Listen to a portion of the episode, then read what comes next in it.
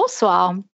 Je pourrais vous raconter un gros crack et vous emberlifiqueter pour vous faire croire que nous avons travaillé et peaufiné l'émission d'aujourd'hui comme des malades. Et cette histoire est aussi crédible qu'elle est en réalité mensongère. Car non, pas de semaine intense de préparation, car qui dit tube dit improvisation. En revanche, qui dit tube dit quand même science, n'est-ce pas? Et c'est pour cela que ce soir, nous allons envisager d'une façon, à mon avis, assez inédite, comment raconter la science sous l'angle de l'improvisation. Nous sommes le mercredi 18 avril de l'an 2018. Vous êtes dans l'émission 337 de Podcast Science et bienvenue.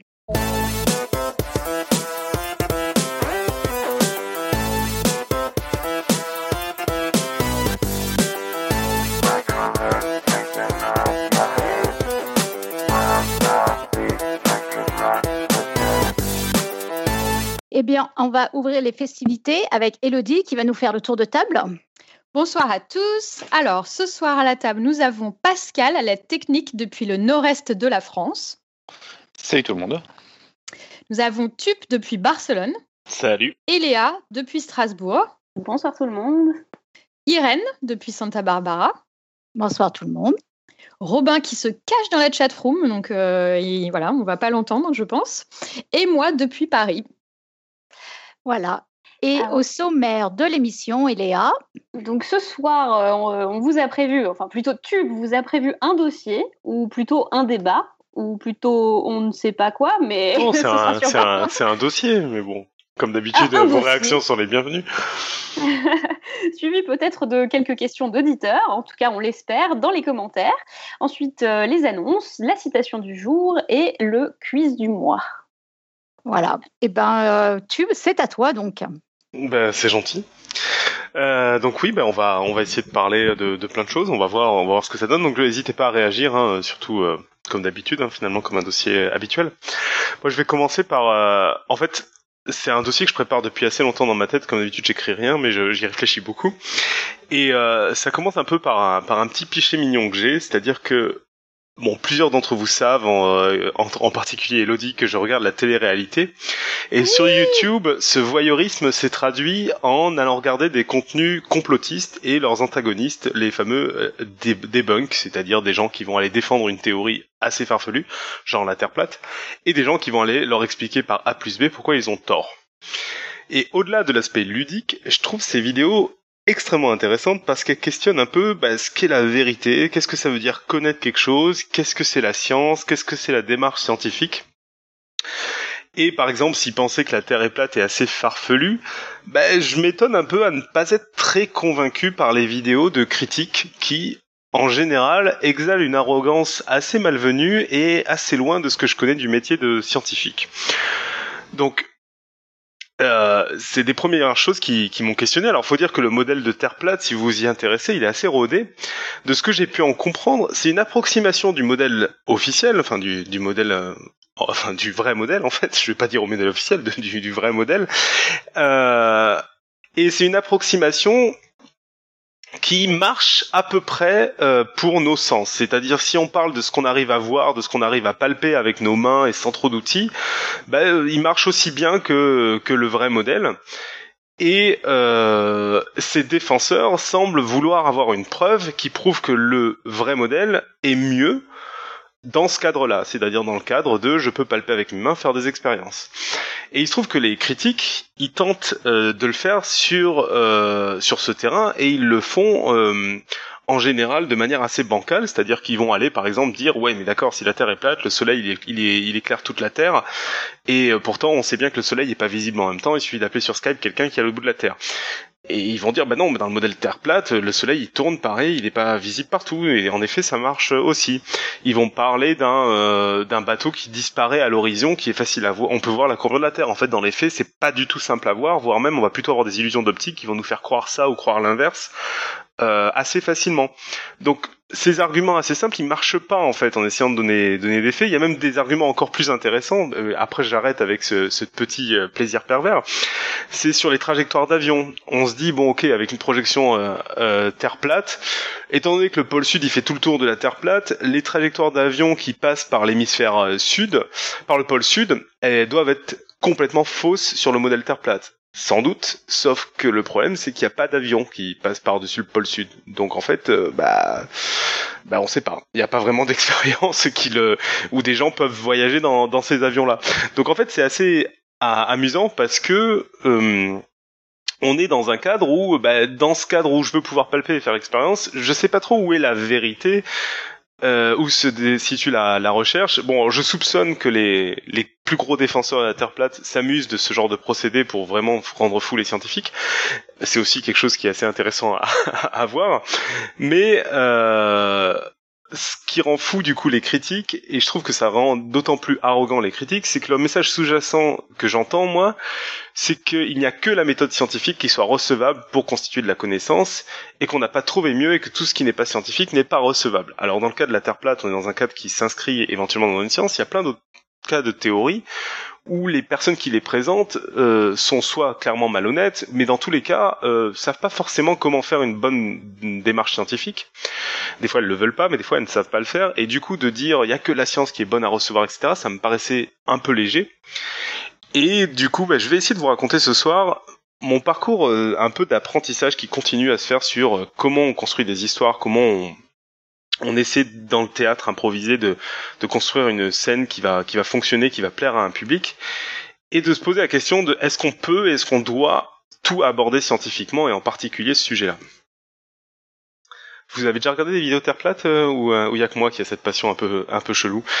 Ah, Moi, j'ai regardé. Ah, moi, j'ai jamais regardé. C'est vrai? Il faut que je regarde. Moi, j'ai une adoration pour le mec qui a fabriqué sa fusée là. Voilà. Alors ça, c'est intéressant parce que lui, il rentre dans un cadre où euh, il va rentrer dans les mêmes problèmes que aujourd'hui les défenseurs du modèle euh, réel, c'est qu'à partir du moment où il sera monté dans sa fusée qui leur a dit que la Terre est pas plate, ben personne va le croire et ils vont dire que c'est un, un, mafieux et un, un, complice de la NASA. Donc euh, c'est pour ça, que je dis qu'ils ont besoin de choses hein. pas plates. Ah ouais? Et alors? Il est monté, il a fait 5 mètres et il considère que c'est une réussite, mais il en a pas tiré trop de conclusions. Mmh. Ouais, il y en a un autre aussi qui avait monté dans un avion un, un, level, un niveau à bulle et il avait vu que ça bougeait pas, donc la Terre était plate. Bref. Mais c'est quoi cette expérience Mais non, mais en fait, si tu prends ça derrière, euh, c'est une démarche qui est intéressante parce qu'ils essaient de faire des hypothèses et ils font une expérience. Ce qui est bancal, c'est que leur modèle de qu'est-ce que, comment doit fonctionner un niveau à bulle est, totalement bancal. Mais après, la démarche qui consiste à dire je vais aller tester une hypothèse et la vérifier, elle est pas inintéressante en soi. Après, en effet, euh, si, tu testes n'importe quoi si la Terre est plate, ils, font quoi quand ils arrivent au, bout du, du, plateau Ouais, mais ça, c'est des questions. En fait, t'as déjà été au bout du plateau, toi? Eh ben non, parce qu'il n'y en a pas. Oui, non, mais je veux dire, t'as déjà été euh, ah. près du pôle sud pour aller vérifier ça? Non. C'est vrai. Donc, en fait, c'est pas... Alors, ce qu'on entend beaucoup et qui est vrai, c'est que si jamais la Terre était plate, les chats auraient déjà tout balancé par-dessus bord. là, je suis un peu d'accord avec non, le, moi, pour moi, le seul argument recevable dans contre la Terre plate, euh, vraiment sur leur sur leur plateau de bande. C'est-à-dire après, si tu parles des satellites, etc., pourquoi pas Mais on peut te rétorquer la même chose. C'est, t'as déjà vu un satellite, t'as déjà été dans l'espace, machin. C'est que bah, tout ce qu'on observe dans l'espace, en fait, est sphérique. Et tu leur dis, ils le reconnaissent, ils disent oui, oui, c'est vrai. Pour tout le reste, il y a que la Terre qui est plate. Donc là, tu tu sens un, un petit côté bancal quand même. Bah, en fait, non, tu peux, on, peut très bien dire que non, la Terre, euh, c'est un disque et il est plat, c'est un, c'est pas rond. Oui, mais tu, dans ce cas-là, tu es en train de dire que la Terre est unique dans l'univers. Et donc là, je trouve que tu te rapproches d'idéologies qui, qui tiennent plus à la théologie que à, la démarche scientifique qui consiste plutôt à dire, il n'y a pas de raison qu'on soit si unique que ça, en fait. À moins que tu arrives à dire, bah, c'est parce qu'elle est plate qu'il y a de la vie ou des choses. Bon, c'est un autre sujet, en tout cas. Non, on peut dire que la Lune, on peut dire que la Lune, elle est plate aussi, hein, vu d'ici. Même si ouais, mais c'est pas, c'est pas ce qu'ils disent. Ils disent qu'elle est sphérique. Justement. Mais bon, bref.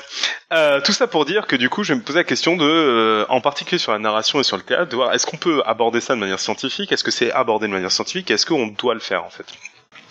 Et donc pour ça, j'ai pas trouvé de moyen euh, plus efficace que de vous raconter un peu bah, le parcours euh, que j'ai eu euh, sur sur cette question. Moi, j'ai découvert l'improvisation il y a une dizaine d'années en gros. À, cette époque, j'étais déjà un, bon scientifique comme il faut. J'étais dans une école d'ingénieur. Je suivais des cours de, de mathématiques théoriques. Et euh, du coup, bah, l'improvisation, ce qui a été agréable, une agréable surprise, c'est que j'ai découvert que, bah, en fait, il y a, y a, des règles. Il y a des règles très bien définies qui émergent pour réussir à faire des bonnes improvisations entre grands guillemets. Des règles en plus qui sont simples à comprendre. Après, elles sont peut-être pas parfaitement définies, mais elles sont simples à comprendre. Par exemple, ne niez pas ce qui est apporté, dites oui. Ne posez pas de questions sur scène, ne parlez pas d'événements passés ou futurs. Établissez une plateforme, qui, quoi, où. Ne négociez pas. Faites au lieu de raconter euh, et donc le fameux oui et etc. Je sais pas si vous avez déjà entendu parler du oui et qui est euh, le truc le plus célébrissime en impro. Irène a, a participé un peu à de l'impro à Santa Barbara avec moi. Mais... Mmh, ouais, ouais. Et euh, c'est en, ouais, c'est en gros ne pas casser ce qu'on te propose, c'est ça? Ouais, le, le truc sous-jacent, c'est ça, c'est de pas casser ce qu'il te propose et même de construire avec. Ouais. C'est euh... bah surtout d'ailleurs, je dirais, c'est de, c'est justement de, de, bâtir sur ce que le, de rebondir sur ce que le, le le, le, texte précédent disait en fait. Ouais. Ça. Mm. Et en fait, on va on va le voir. Hein, c'est plein de règles de bon sens. Ne pas poser de questions sur scène, c'est que tu es en train d'improviser. Donc la personne en face de toi, et c'est pas plus que toi ce qui est en train de se passer. Et poser une question, c'est lui rebalancer la balle. Autant dire quelque chose, tu vois. Euh, parler d'événements passés ou futurs, c'est que tu es en train de mettre en dehors de la scène ce qui est en train de se passer. Et or, on est en train de regarder la scène. C'est un peu dommage. Donc c'est plein de, règles en fait qui, qui sont du bon sens, mais ce qui est intéressant c'est qu'elles n'ont pas été créées ex nihilo, elles ont été créées de mon point de vue comme peuvent l'être des théories scientifiques par l'expérience. C'est-à-dire que pendant des décennies, des personnes ont mis des comédiens sur scène, leur ont demandé d'improviser, et puis quand la scène ne marchait pas, bah, ils se demandaient pourquoi et observaient souvent des phénomènes récurrents, des choses qui revenaient, ils disaient ah ouais ce truc là c'est pas bon, et il faut essayer de le prévenir. Et donc à titre d'exemple, dans, dans un livre euh, d'improvisation assez connu qui s'appelle Impro for Storytellers, euh, Keith Johnston liste des méthodes qu'il a pu observer pour tuer des histoires. Ce qui est assez amusant, il explique les euh, les dix méthodes pour tuer des histoires à, tous les coups. Et en fait, euh, ces méthodes-là, bah, il les a. Pourquoi je cite lui? Parce que bah, c'est des choses qu'il a observées pendant plus de 60 ans d'enseignement d'improvisation. En fait, il continue aujourd'hui, en 2018, à donner des cours à 85 ans. Et euh, bah, dans les bouquins, on retrouve en gros ces règles. Elles sont pas forcément énoncées pareil, mais c'est les mêmes choses. Et il donne des exemples de qu'est-ce qui se passe sur scène, avec qu'est-ce que disent les comédiens et comment ça casse une improvisation. Et en fait, euh, ces exemples-là sont des réflexes de peur qu'on va avoir, qui se trouvent être universels avec les, élèves qu'il a pu avoir. Et en fait, comme c'est des règles qui se transmettent de, prof en prof et un peu partout dans le monde, on se rend compte qu'il y a une certaine universalité à ces règles-là. Donc, par exemple, euh, euh, un exemple simple de ne pas nier, qui était la première règle que je disais, qui est un peu la base du, du oui et. On va avoir un comédien qui arrive en disant allons chercher le trésor au fond de cette grotte, et l'autre qui va dire non non mais t'en fais pas, il a déjà été récupéré la semaine dernière. Bim. Bim. Et mais en fait, on le fait hyper régulièrement. C'est-à-dire que c'est, euh, c'est un réflexe de peur de oula, je sais pas trop ce qu'il y a dans cette grotte, ce que c'est ce truc qui me propose, je préfère calmer le jeu tout de suite. Ouais, et, ouais. Et en fait, euh, du coup, c'est des règles simples qui ont été vraiment faites par l'expérience. Ça, je trouve ça intéressant de se dire, on a des sortes d'artisans qui ont mis en place des règles via l'expérience euh, qui ont l'air de marcher pour donner des bonnes impros. On va discuter après de est-ce que ça marche, ça marche dans tous les cas, etc.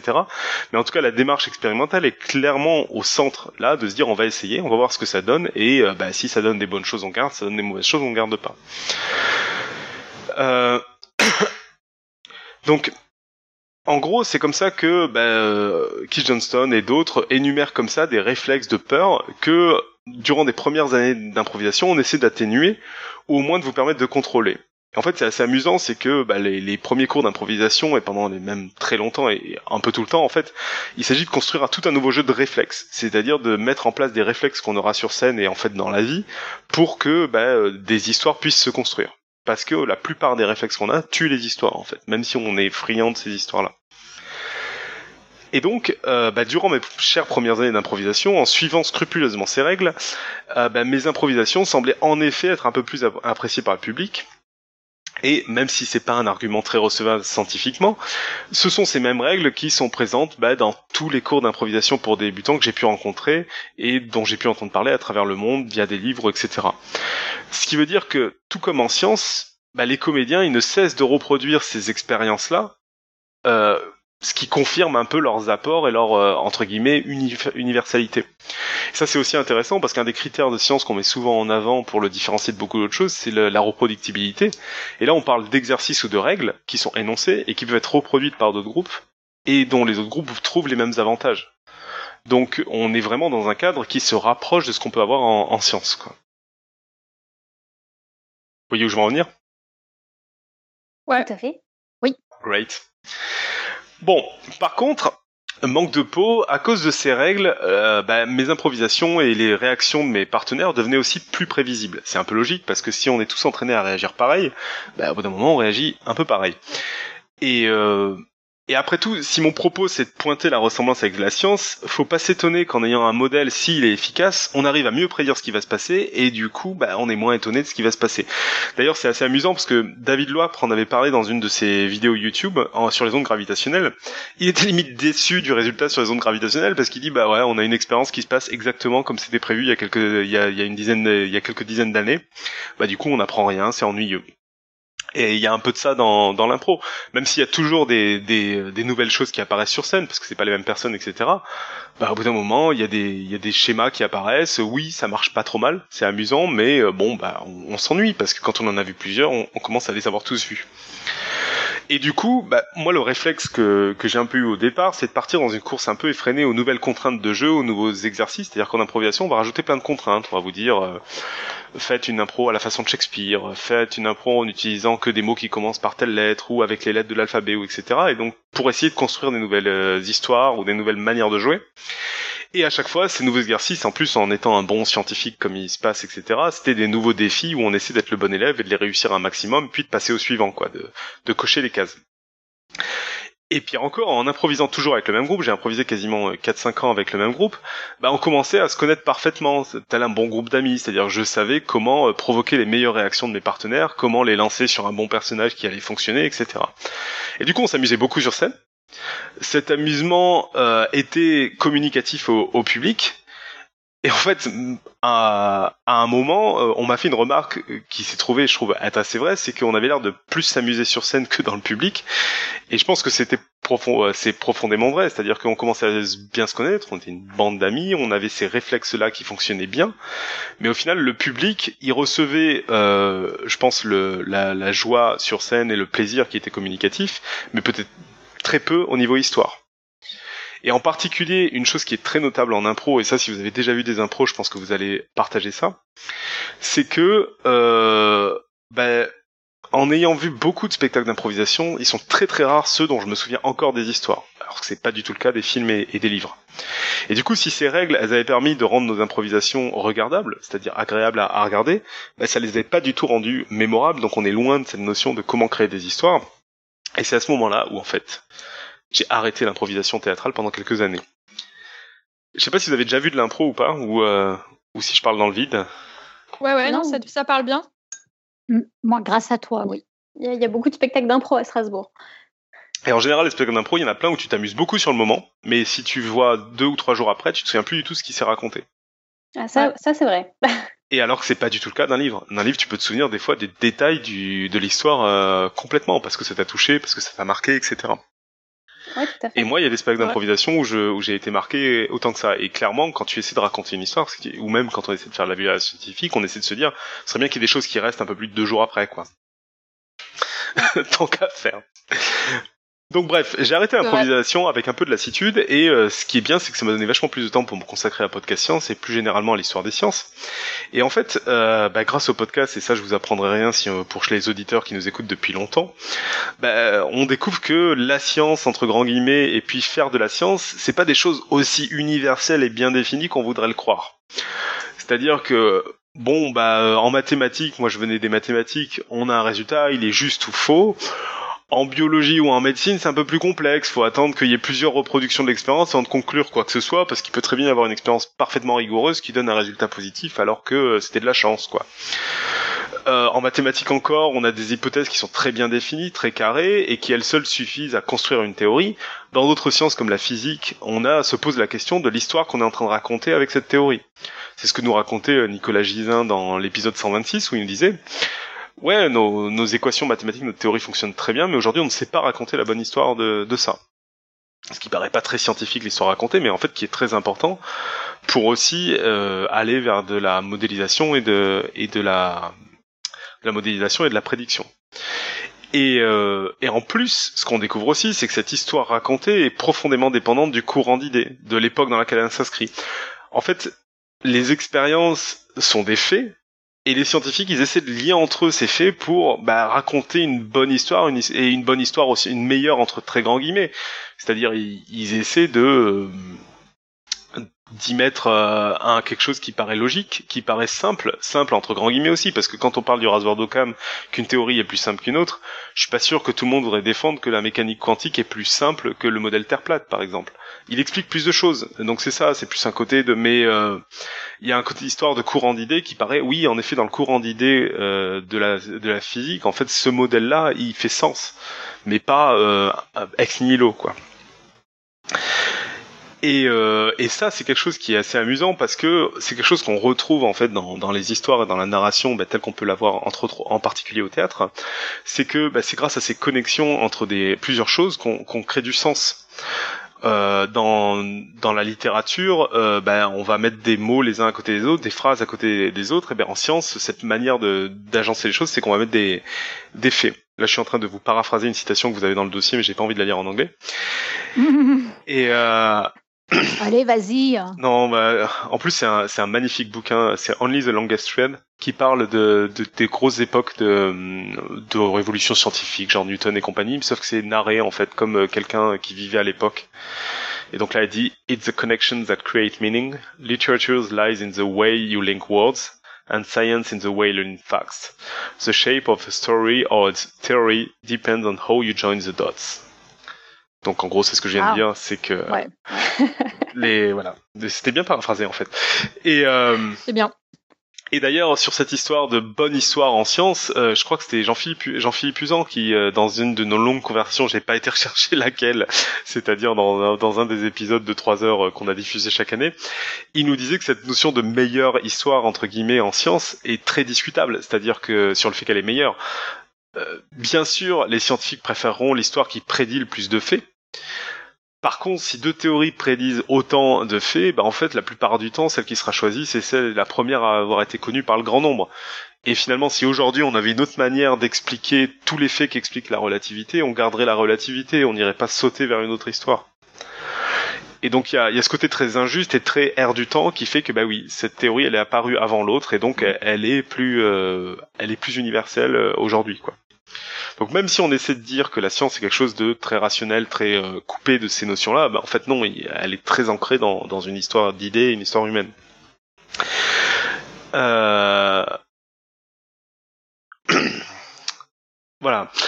Donc toujours sur cette découverte via le podcast, euh, ce que je trouve très intéressant aussi, c'est qu'on découvre qu'il y a aussi des combats de grandes scientifiques qui, même s'il y avait des faits, bah, euh, se battaient contre des idées. Donc euh, moi, dans le premier épisode que j'ai fait dans Podcast Science, c'était sur euh, Cantor, et sur sa présentation des théories de l'infini, il y avait les plus grands mathématiciens de l'époque qui se battaient contre lui, qui l'auraient presque rendu fou, parce qu'ils voulaient pas accepter cette nouvelle théorie qu'il apportait, cette manière d'inclure l'infini dans les mathématiques. Pour eux, c'était c'était pas possible, c'était hors de l'histoire qui se faisait des mathématiques on a découvert aussi via le podcast, même si on le fait moins souvent, euh, en sciences humaines, où on essaie de faire preuve de rigueur scientifique, alors que le sujet, l'expérimentateur, l'expérience ont un résultat, et le résultat de l'expérience auront un impact sur la prédictibilité de la théorie.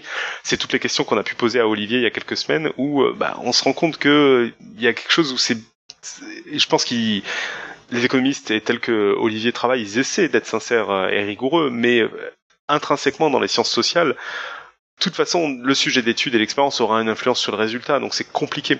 Et c'est d'ailleurs les épisodes qui pour moi sont les plus passionnants et complexes à préparer parce que euh, ils parlent de nous, ils parlent de nos réactions aujourd'hui. Par contre, bah, une petite voix nous dit bien que on, peine à atteindre la même certitude dans les résultats que des sciences qui peuvent pratiquer des expériences en sortant l'humain de la chaîne, en sortant son environnement et en, en ayant vraiment des caractères totalement reproductibles. Euh,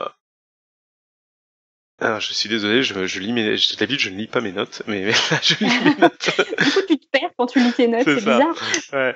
Et, euh, et du coup, euh, voilà, donc ça c'est intéressant parce qu'on se rend compte que le côté science-patience a un côté un peu plus flou Et, euh, et justement, ben, quand on commence à aller vers les côtés flous, on va commencer à atterrir vers le domaine justement des, des sceptiques, euh, qui vont tenter eux à, à, appliquer une démarche scientifique euh, sur d'autres objets d'étude. Ils sont souvent, la plupart d'entre eux, même si on en a reçu d'autres qui sont qui sont un peu plus modérés comme euh, comme hygiène mentale, la plupart d'entre eux sont hyper rationalistes. Ils présentent une vision de la science euh, qui laisse peu de place à la narration justement comme si cette narration n'était pas importante. Et en phase 2, ils ont des alters scientifiques, comme euh, bah, les appelés alters Alexandre Moiti qu'on avait reçu aussi, qui tissent euh, un raisonnement autour justement d'une très bonne narration. Et, en fait, on a assisté, et ça, ça relie vers ce par quoi j'ai commencé, à un dialogue de sourds sur deux phases qui sont incompatibles de la science, mais pourtant qui, pour moi, font la science, qui est qu'on a un besoin humain d'avoir une narration pour expliquer le monde, d'avoir une histoire qui nous raconte le monde, et à côté, le besoin de sortir l'humain de la chaîne pour construire des faits qui sont objectifs, qui ne dépendent justement pas de l'humain. Et, euh, et, je trouve que dans ce combat justement de terre plate dont je parlais au tout début, on a ça, on a les, les platistes qui, quand ils sont bons, ils vont aller nous raconter une histoire pour expliquer le monde qu'on va pouvoir palper. Et les gens qui vont faire du débunkage vont tenter de sortir totalement l'humain, la narration, l'émotionnel, pour plaquer des faits dessus en fait. Et je pense que c'est euh, un dialogue de sourds qui peut pas se parler et que en fait la, la science est plus intéressante que ça. Et il vaut mieux les, les attirer en, en disant non mais la question que vous vous posez sur la Terre plate sont des questions saines et qu'il y a eu dans l'histoire des sciences, que d'autres humains se sont posés avant vous. Euh, même des gens qui ont été brûlés pour se les poser, non. Alors ça, je me demande si c'est pas un mythe d'ailleurs, mais mais oui, oui, et puis mais mais même les, les gens qui défendaient, euh, qui voulaient prouver que la Terre était sphérique. En fait, euh, de toute façon, toute l'histoire de la science, c'est une histoire de contradiction. Donc, euh, quand tu avances un fait, il faut le prouver. Et donc, il y a plein de gens qui sont pas d'accord, forcément. Ouais, mais enfin, comment ça se fait qu'on en arrive du coup dans des raisonnements où tu n'as plus besoin de prouver ce que tu dis euh, du moment que tu es suffisamment convaincu? Alors ça, on va, on, va y venir, mais je pense que c'est que de toute façon, il y a, y a plein d'auteurs qui, qui le disent, mais je pense que le, quand tu veux raconter une histoire, le sujet a très peu d'importance en fait. c'est que c'est ça le truc dramatique quand tu veux essayer de dire quelque chose, c'est que euh, une bonne histoire, tu peux la raconter avec n'importe quoi. Et la preuve, c'est qu'on arrive à s'attacher à des à des êtres de fiction et à être à pleurer pour des morts de gens qui n'existent pas, qui sont trois mots sur un papier quoi. Donc... Mais en littérature, il y a un gros débat aussi en littérature où il y a beaucoup de gens effectivement qui pensent que l'écriture est bien plus importante que l'histoire que peu importe l'histoire, si elle est bien racontée, euh, ça fait un bon bouquin en fait.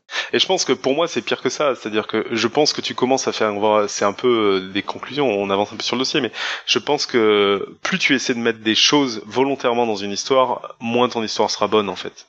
Que l'histoire aussi doit se raconter elle-même et doit tenir compte de ce qu'elle a raconté. Et, euh, et c'est un peu pour moi le dilemme de la vulgarisation scientifique, c'est qu'on a envie de dire des choses, mais en disant des choses, en fait, on tue la narration. Mais c'est parce qu'on a fait le choix d'y mettre des éléments dedans.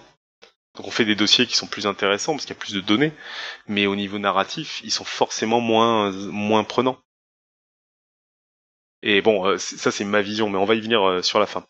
Et typiquement, bah, sur ce sujet-là, en fait, c'est amusant parce que après tout, même si on connaît la fumisterie qui est, l'homéopathie, l'incohérence de la notion de dilution de mémoire de l'eau, l'absence de résultats depuis des décennies de tests, le non-sens absolu de l'entêtement de son créateur envers une hypothèse qui a jamais marché, tout ça c'est des faits de l'homéopathie, on a déjà fait des, euh, des sujets dessus. Le problème c'est que ça vaut quoi ces faits bruts comme ça quand, bah, atteint d'un cancer, euh, votre ami se sent euh, soulagé de ses chimiothérapies grâce à justement quelques pilules de sucre? Ou quand un médecin explique que on a euh, quelqu'un qui a une maladie incurable et que c'est que qu'on lui dit bah, ces grains de glucose peut-être te permettront de te rétablir. On est dans on est on est dans un entre-deux dont on avait déjà discuté sur les sur les sur ces, ces médecines-là. C'est oui, elles ne marchent pas. Oui, on est un sceptique, on va dire c'est un scandale ces trucs-là. Mais il y a des moments où en fait la science n'a pas de réponse ou du moins qu'il euh, y a une réponse complémentaire, justement plus émotionnelle, qui va plus aller toucher euh, la personne qui va qui va aider. Et si vous avez déjà été dans une situation comme ça, euh, une personne qui vous dit, en plus bien sûr d'un vrai traitement médical, hein, qui vous dit, bah, en plus de mon traitement médical, je vais voir le magnétiseur toutes les semaines, et ça me fait du bien. C'est criminel de lui dire, non mais le magnétiseur ça sert à rien, arrête quoi. Après, on peut, on peut quand même dire que là, tu parles de l'effet placebo et l'effet placebo, il a été montré euh, scientifiquement qu'il marche très bien en fait. Et en fait, je parle pas, je parle même pas que, je parle, oui, je parle de l'effet placebo bien sûr. Et en effet, euh, en médecine, tu as quand même ce côté qu'on on dit euh, qu'un médicament ne marche pas quand il n'est pas mieux que le placebo, qui je pense est sain comme démarche scientifique, mais au niveau justement narration émotionnelle, c'est pas recevable parce qu'en effet, ça, ça a un effet, c'est ce que tu disais là. Et je pense que même au-delà de ça, c'est-à-dire que si la personne te dit moi ça me fait du bien, c'est peut-être même pas mesurable par l'effet placebo, c'est peut-être juste, euh, enfin pas mesurable au sens euh, physiologique, c'est peut-être juste psychologique en fait.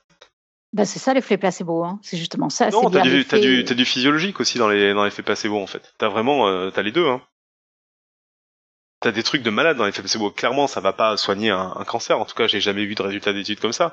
Mais t'as des, t'as des, t'as des choses où ça peut, ça peut, ça peut avoir des effets aussi euh, bénéfiques sur sur le corps, quoi.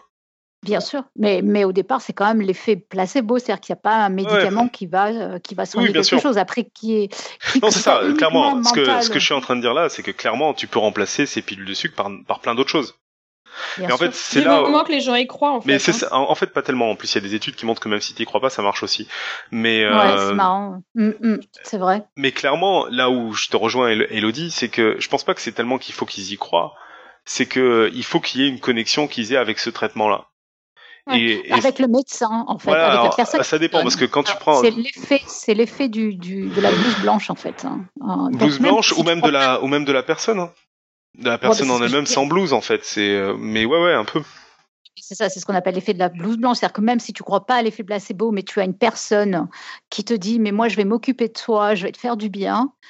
Eh ben, ça a un effet énorme. Mm. Mais en tout cas, en gros, ça, pour moi, euh, ça montre euh, une chose, c'est que les vrais faits scientifiques, et on le sait, on le défend dans Podcast Science, ils ont aussi une narration. Mais clairement, typiquement, votre maladie est incurable, c'est pas la bonne manière de les raconter. C'est pas la bonne manière de raconter le fait à la fin. Euh, et, surtout, ces mouvements anti-science, et là ça revient à des questions que vous me posiez, montrent bien que si on prend pas en main la narration en science, bah, les faits seuls, ils suffiront pas à convaincre. Il, il, euh, on pourra pas euh, convaincre les gens juste avec des faits. Et surtout en face de gens qui sont armés de manières de narrer, de manière d'aller dans l'émotionnel qu'on n'utilise pas en, en, science. Et plus que le résultat, justement, en plus, c'est euh, ce que défend la science, c'est que c'est la démarche qui caractérise euh, ce qui est de la science et ce qui ne l'est pas. Et en fait, c'est rare dans nos contacts avec la science, hors justement de la, vulgarisation telle qu'on peut la faire, qu'on ait ce contact avec euh, ben, un peu la démarche, avec les questionnements qu'ont pu avoir les scientifiques, avec cette sorte de mélange d'humilité et de narratif, en fait.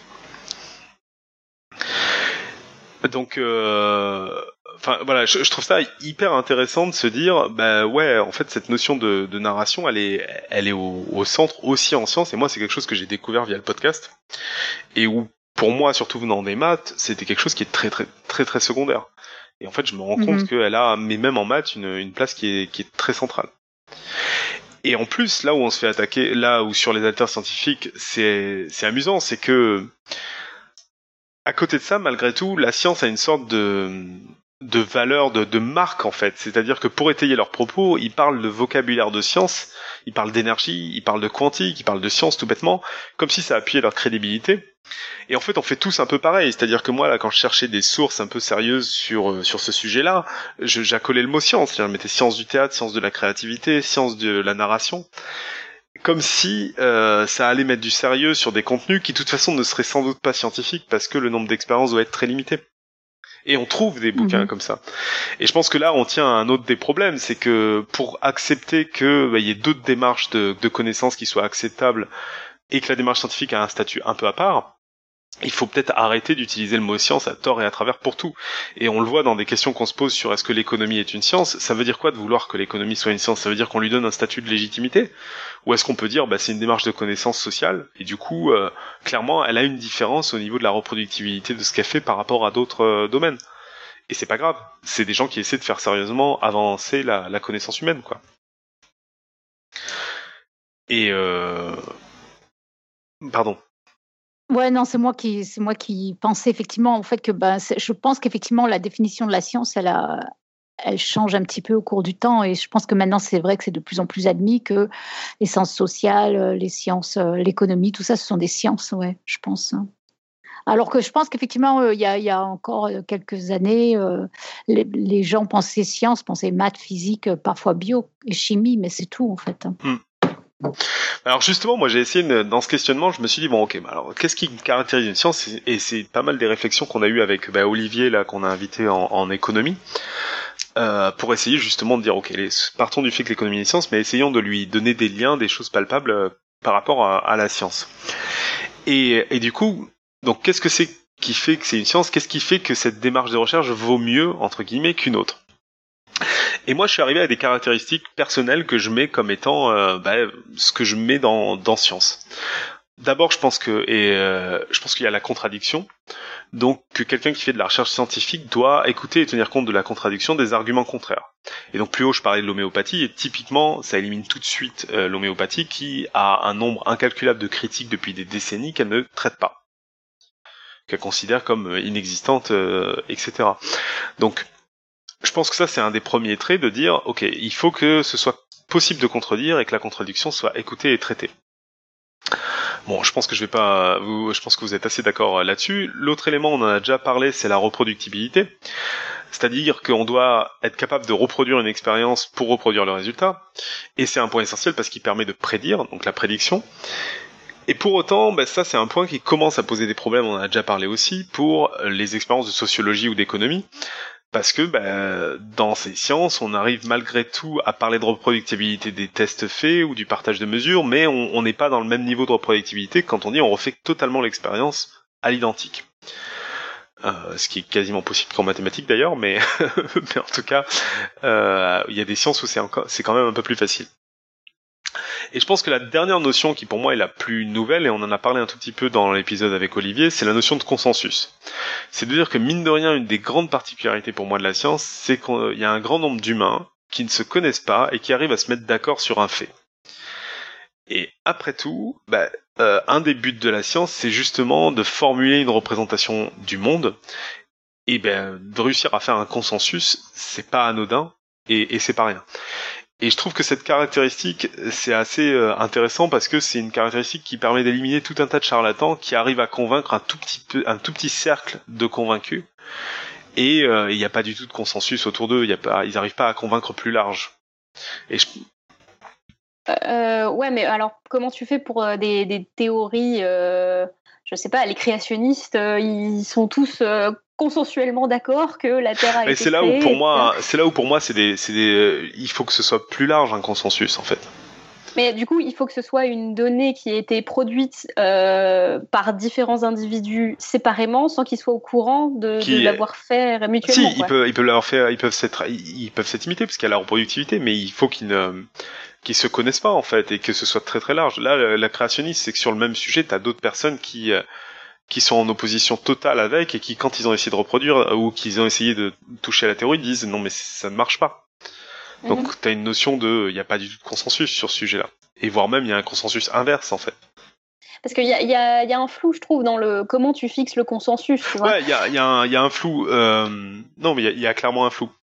Parce que ça, ça, amène au concept de paradigme scientifique, donc euh, euh, l'état des choses et ce qu'on prend pour admis à un moment T dans l'histoire, euh, ça va, ça va rester plus ou moins. Alors, je ne je, sais pas comment le formuler très clairement, mais en gros, un paradigme scientifique dépend de l'état actuel des connaissances et peut changer à travers l'histoire. Mais là, ça peut être pareil. Tu peux dire qu'une vérité scientifique peut changer. On peut dire, elle est plus, c'est plus une vérité scientifique. Ou d'ailleurs, on sait que de toute façon, le, ça change tout, tout le temps, les, vérités scientifiques. Euh, l'état euh, des connaissances en physique, par exemple, il change tout le temps. Hein. Mais je trouve que le consensus est intéressant dans le fait que si tu n'arrives pas à convaincre d'autres personnes, c'est que je pense qu'il y a quelque chose de sous-jacent où il y a un problème.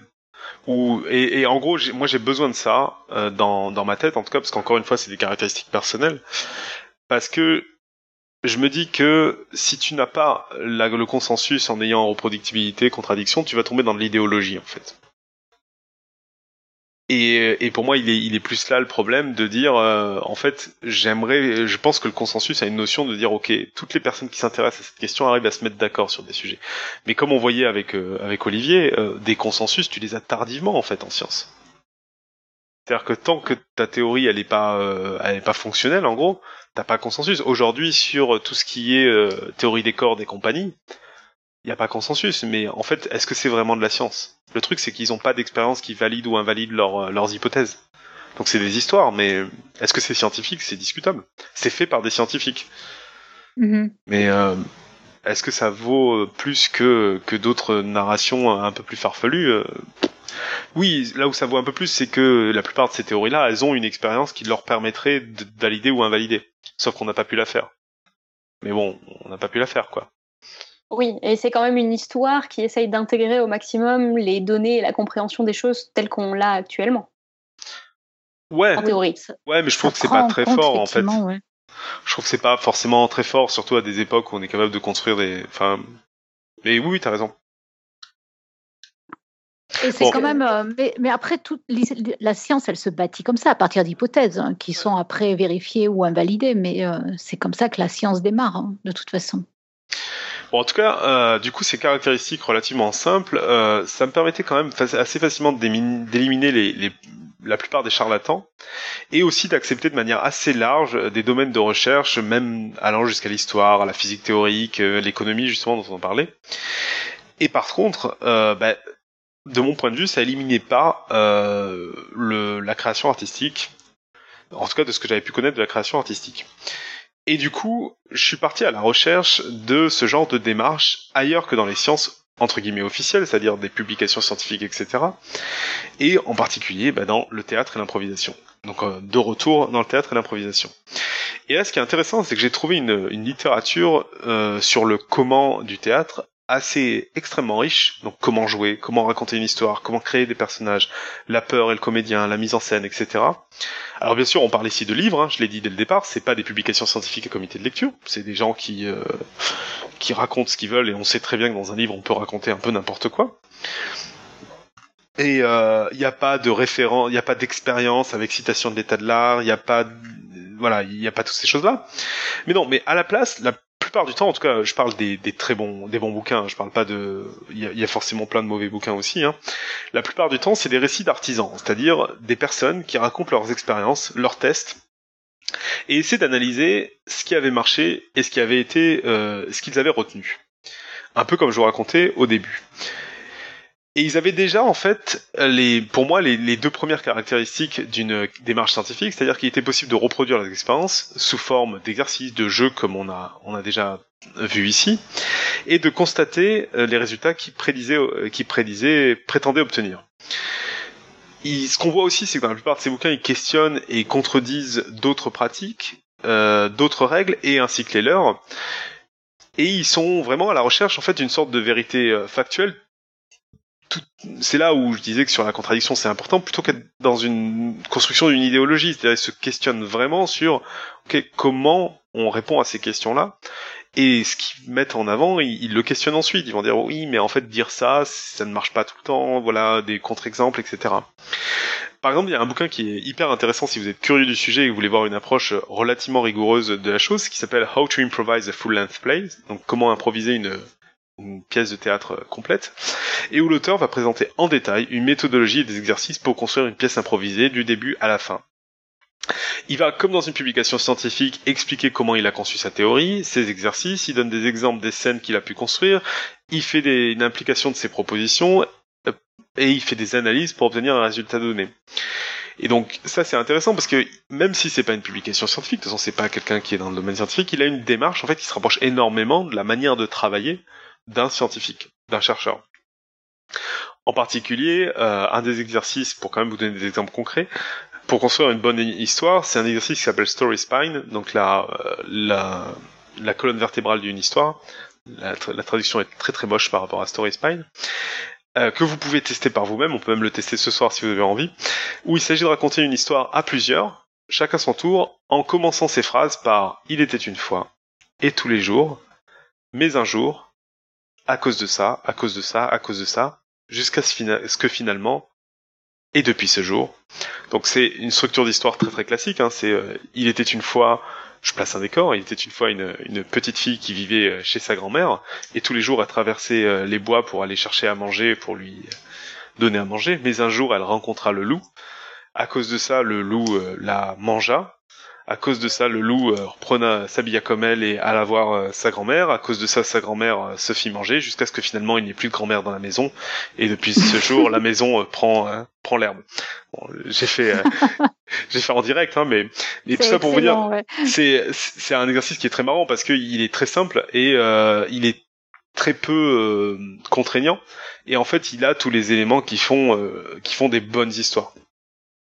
Et le bouquin ensuite décortique cette expérience pour tenter de donner une analyse de ce qu'est une histoire, de quoi elle est constituée. Il s'appuie aussi sur des histoires populaires pour étayer son propos.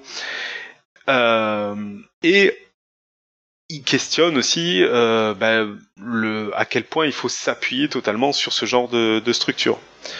Et encore plus intéressant, toujours sur le lien avec les sciences, la reproductivité va plus loin parce qu'à travers le monde, ben, comme il a publié un bouquin, des groupes d'improvisateurs utilisent ce livre, alors qu'ils ne connaissent pas du tout cette personne, pour construire eux-mêmes leurs pièces improvisées et donc reproduisent, grâce à cette méthode, une matière pour obtenir un résultat similaire qui serait une pièce qui plaît au public, une histoire qui fonctionne. Alors tout ça, bien sûr, c'est pas aussi bien mesuré qu'en science, on n'a pas les mathématiques derrière, mais euh, je trouve que ce qui est intéressant, c'est qu'on a une démarche honnête d'essayer de construction de connaissances et qui a des points communs avec la, science.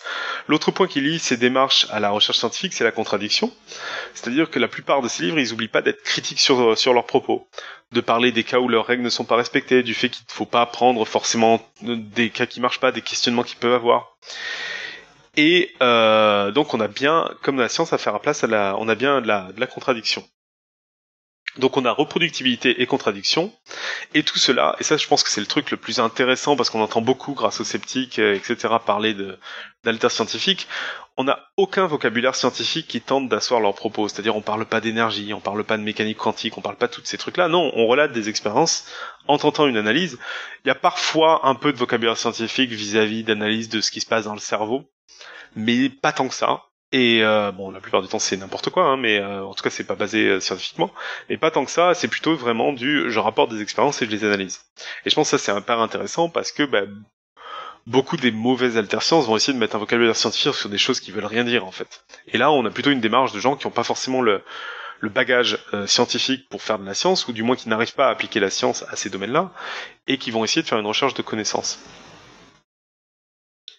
Vous êtes encore là oui, on est encore là. Et c'est vrai que c'est vrai que c'est, je trouve ça difficile effectivement quand il y a des gens qui essaient de justifier par des paroles scientifiques des choses qui qui sont pas scientifiques quoi. Ça, ça, je trouve que c'est vachement dur. J'ai beaucoup de mal avec ça. Et après, il reste la question du consensus. Alors la question du consensus est assez intéressante, euh, bah, entre, en tout cas dans ce que j'ai pu voir de l'improvisation théâtrale, c'est qu'il y a certaines règles, bah, comme le célèbre oui et, qui font consensus à première vue, mais en fait, euh, mais peuvent vouloir dire des choses assez différentes. Bon, reste que l'idée générale que vous disiez au début, qui est ce qui est apporté sur scène est vrai et utile, ça c'est le oui, et ça doit servir de base à la suite, ça c'est le et, ça reste relativement universellement euh, admis. Mais bon, et ça c'est un peu les limites de toutes ces choses-là, c'est que dire ce qui est apporté sur scène est vrai et utile, c'est flou, donc c'est facile d'être toujours d'accord avec. Quoi contrairement en science où on va essayer d'être extrêmement rigoureux pour pouvoir vraiment être en contradiction euh, avec. Et d'autre part, sur euh, sur le consensus, c'est qu'on observe des écoles qui sont euh, parfois complémentaires, comme il y a plein de gens qui travaillent sur le corps au théâtre, d'autres qui travaillent sur la narration, et ça, ça peut être tout à fait complémentaire. il y en a d'autres qui peuvent être totalement contradictoires. Par exemple, il y a des écoles de théâtre qui vont défendre que la construction d'un personnage se fait en liant ce personnage à un élément de votre vie personnelle que vous avez vraiment vécu, alors que d'autres suggèrent qu'il faut travailler euh, avec des bouquins, avec de la recherche, à comprendre le personnage avant même d'essayer de l'incarner. Donc il y en a qui proposent de, chercher par soi et d'autres de l'extérieur. Et ça paraît assez dur de mélanger les deux. Alors après, je trouve que, et c'est là où on va revenir sur le débat sur la notion de, consensus, c'est qu'en fait ça c'est des choses qui, qui existent aussi en science, et par exemple en relativité, en mécanique quantique, il y a des contradictions fondamentales dans leur approche, mais chacune apporte des résultats importants dans leur domaine. Et bah il y a des scientifiques qui essaient d'unifier les deux théories contradictoires et il se trouve qu'il y a des personnes qui essaient de trouver d'autres approches du théâtre qui essaieraient de combiner les atouts de ces différentes approches. Donc c'est là où j'aime bien la notion de consensus parce que je trouve qu'on peut aussi avoir un consensus respectueux, c'est-à-dire de dire j'ai une théorie qui est contradictoire de la mienne, mais je pense qu'elle est intéressante aussi. Je pense que c'est un peu ce qui se passe dans des exemples comme la relativité et la mécanique quantique où il peut y avoir du consensus sur la validité de ces théories, même si euh, elles sont contradictoires. Et c'est ça, je pense que qu'il n'y a pas sur des choses comme le créationnisme où euh, c'est contradictoire avec l'évolution et, euh, pour autant, bah, il n'y a pas du tout de, de, consensus à dire les deux sont intéressantes. Pourtant, c'est enseigné dans euh, des classes de sciences euh, dans certains pays, etc.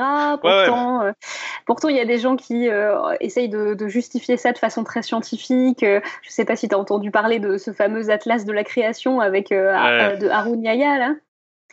Euh, j'en ai vu un, c'est assez extraordinaire, quoi, parce que c'est un livre qui parle de l'évolution entre guillemets, euh, en démontant tous les arguments de, de l'évolution très, de façon très systématique, euh, dans un grand bouquin super illustré qui fait vraiment livre de science pour le grand public, etc. C'est assez. c'est bluffant, ouais. Tu utilises les armes de la vulgarisation mm. pour défendre une, une, thèse qui n'est, qui n'a pas de, enfin, de fondement autre que la conviction, quoi. C'est assez, assez dangereux dans la forme. Hmm. C'est dangereux, d'autant plus que souvent, quand tu n'as pas les arguments précis en fait, pour aller contre-attaquer chaque, euh, chacun des points, je pense que c'est facile de se buffer. Hein, je pense. Hmm. en tout cas, avec tous ces liens, euh, bah, moi, j'étais, j'avais jamais été aussi perdu sur ma définition de ce qu'était une science parce que bah, j'avais l'impression qu'il n'y avait pas tant de, frontières que ça et que, et en tout cas que, euh, ouais, que les frontières étaient, étaient justement très très compliquées.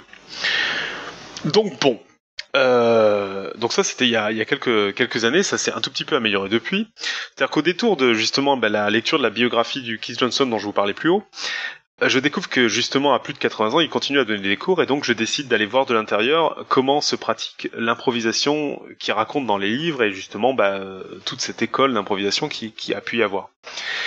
Et le deuxième jour de, ce, de cette semaine d'improvisation, on fait un exercice que je connaissais déjà euh, par cœur, où il y a trois personnes assises l'une à côté de l'autre. On va dire que celle du milieu, c'est le chef d'un zoo, et les deux autres sont leurs employés. Donc, faut imaginer qu'on a le chef du zoo au milieu, et les autres sont assises à côté, hein, pas en face, ses employés. Et le chef du zoo fait le point avec ses employés. Il demande est-ce que les animaux sont bien nourris, est-ce que le nouveau panda arrivé est en cage, etc. Et du fait de leur disposition, comme je vous ai dit, le chef est au milieu et les deux assis à côté. Quand il parle à l'un des employés, il peut pas voir l'autre. Et tout l'exercice, c'est que l'employé qui ne, que le patron ne voit pas doit faire un maximum de grimaces pour se moquer du patron, sans se faire repérer. Dès que le patron se retourne, il doit arrêter. Donc voilà, c'est c'est très drôle, c'est clownesque, ça fonctionne euh, très très bien. Euh, c'est du clown, hein, ça, ça fonctionne très très bien. Et bien sûr, tout le jeu, c'est que plus le comédien est proche de se faire repérer, plus plus le public rigole. C'est très très efficace. Et parfois, ce qui se passe, c'est que le chef du zoo on voit qu'il aperçoit la fin de grimace de son employé, mais le réflexe du comédien, c'est de faire comme si le personnage n'avait rien vu et de continuer dans la, joie et la bonne humeur. Et, je pense que c'est un réflexe qu'on a, qu'on aurait tous eu. C'est, le réflexe qu'on a quand on joue avec des enfants, qu'on joue à cache-cache, qu'on les voit mais qu'on fait semblant de pas les voir. Ou euh, on se construit une histoire euh, dans, dans la tête. Et Keith Johnson, au milieu justement des, rires, arrête la scène et il interpelle le comédien jouant le patron en lui demandant s'il avait vu la grimace. Celui-ci, bien sûr, dit qu'il a vu la grimace, et alors là, il pose une question extrêmement naïve et, euh, vraie, c'est si t'as vu la grimace, pourquoi t'as pas réagi? C'est-à-dire que t'es en train de jouer le patron, tu vois que ton employé fait une grimace et tu réagis pas. Alors bien sûr, euh, le réflexe du comédien, c'est de dire bah, bah, parce que je voulais pas que la scène soit cassée, je voulais pas que ça arrête, etc. Et en fait là, ça m'a ça m'a ouvert euh, quelque chose d'intéressant et c'est que le mantra de l'improvisation dont je vous parlais depuis le début, c'est oui et. Et en fait, quand on lit des livres d'improvisation, on entend parler partout d'écoute, parce que oui et c'est de l'écoute, et donc je cachais dans ma, je cochais dans ma case mentale écoute, sans réaliser justement que l'important c'était pas tellement de se souvenir de tout, et en fait, il y a, y a, beaucoup d'interprétations de cette écoute qui est de dire je dois me souvenir de tous les prénoms, de tout ce qui est sur scène, etc. Mais beaucoup plus d'être affecté par ce qui est en train de se passer. Et que là, finalement, euh, ce qui se passait, c'est qu'il avait vu que son employé faisait la grimace. Et donc, euh, un patron doit réagir quand ton employé se fout de sa gueule. Et donc, je commençais à avoir une, petite faille dans, ces logiques d'exercice très scientifiques, justement, et en continuant à aller de cours en cours avec certains professeurs d'improvisation qui étaient assez expérimentés, mon dieu, il y a des fautes d'orthographe immondes dans mon dossier. Euh, mais c'est bien, l'oral on les voit pas, tu vois. Ouais, c'est pratique, ouais. Hmm. J'ai donc des, professeurs d'improvisation beaucoup plus expérimentés. Euh, je comprenais de plus en plus que derrière le terme improvisateur, en fait, se cachait une sorte de volonté d'être auteur et de savoir de quoi on veut parler. Alors ça, c'est le truc assez étonnant euh, qu'on découvre après quelques années d'impro. C'est que oui, on prépare rien en tant que comédien, c'est de l'improvisation, mais en fait, on est censé amener une vision sur scène de qu'est-ce qu'on a envie de voir, qu'est-ce qu'on a envie de pas voir, quelle réaction on a envie d'avoir, qu'est-ce qu'on aime voir au théâtre. Et en fait, ce qui est amusant, c'est qu'on se rend compte que la séparation entre comédien et personnage s'estompe complètement et qui est un peu malsain au théâtre et à l'improvisation, qui est que bah quand on va avoir une réaction, une réaction émotionnelle très forte au théâtre et encore plus en improvisation, je pense, c'est très compliqué de dire est-ce qu'elle vient du comédien ou que du personnage, est-ce que c'est du jeu d'acteur ou est-ce que c'est travailler d'autres choses ou des choses comme ça? Et ça, ça m'a amené à comprendre une grosse différence qu'il y a entre la recherche en improvisation théâtrale, et donc là je parle juste en improvisation théâtrale sur les autres je, je suis pas capable de me prononcer, et en, et en c'est que certains des postulats initiaux sont vraiment incompatibles pour le coup avec, avec ceux de la science. C'est-à-dire que là où la science cherche à éliminer chaque humain de l'expérience, un maximum, bah, le spectacle vivant, là, improvisé, cherche à faire fonctionner une pièce avec ces comédiens-là et ce public-là exactement et pas forcément de faire un truc générique et reproductible. Là où la science essaie justement bah, de faire de la reproductivité, le théâtre d'improvisation, il essaie de faire exister un moment unique entre ces comédiens-là, ce public-là, ce moment précis de l'histoire, ce moment de la semaine, ce moment de la journée, et donc de rendre ce moment unique et inoubliable. Et on est loin de cette logique de reproductibilité, de prédictibilité. Et surtout, et je pense que c'est ça le plus important, la science se construit sur la rationalité des mathématiques, et toutes les sciences utilisent de loin ou de près des mathématiques. Et le théâtre d'improvisation embrasse des paradoxes en un peu en, mode il faut faire avec. Et justement, c'est ce dont je vous parlais entre le comédien et le personnage. C'est-à-dire qu'on cherche à avoir des personnages qui réagissent naturellement sur scène, alors qu'ils sont joués par des comédiens qui sont en train d'écrire une scène, de réfléchir à leur attitude, à leur geste, à comment est fait la pièce, qu'est-ce qui va se passer après, qu'est-ce qui s'est passé avant. Donc en somme, ils sont en train d'avoir une des activités humaines les moins naturelles, mais que ça paraisse auprès du public le plus naturel possible. Et il faut faire avec. C'est le, postulat, c'est le postulat de départ. Et ce que je trouve intéressant par rapport à tout ce que je vous ai dit avant, c'est que malgré ces postulats de départ, qui sont pourtant très opposés à la science, parce qu'on essaie d'avoir du moment unique, de traiter l'humain présent à ce moment-là, bah, les comédiens, les auteurs, les artistes essaient d'apprendre et de comprendre. Et ils essaient de mettre de l'ordre, d'avoir une approche euh, proche de la science, donc comme on l'a vu, sur ce qui ne peut pas par essence en être, parce que on est en train d'essayer de dire c'est ce moment-là, ce moment non reproductible que je veux traiter. Et, je pense que là, on, euh, enfin moi j'ai eu l'impression de toucher quelque chose là-dessus, c'est que la science fait avancer la connaissance de l'humanité entre grands guillemets, un grand mot, et, euh, et cet art-là, il cherche à, à nous connecter, vous, moi, aujourd'hui, à cette époque, à travers, à travers sa narration. Euh, et donc du coup, c'est marrant parce qu'on a une science qui devient un peu entre guillemets intemporelle parce que ces théories survivent aux hommes, parce qu'elle établit des faits, et ces histoires, elles, deviennent intemporelles parce que elles ont elles l'ont été au moment où elles ont été découvertes.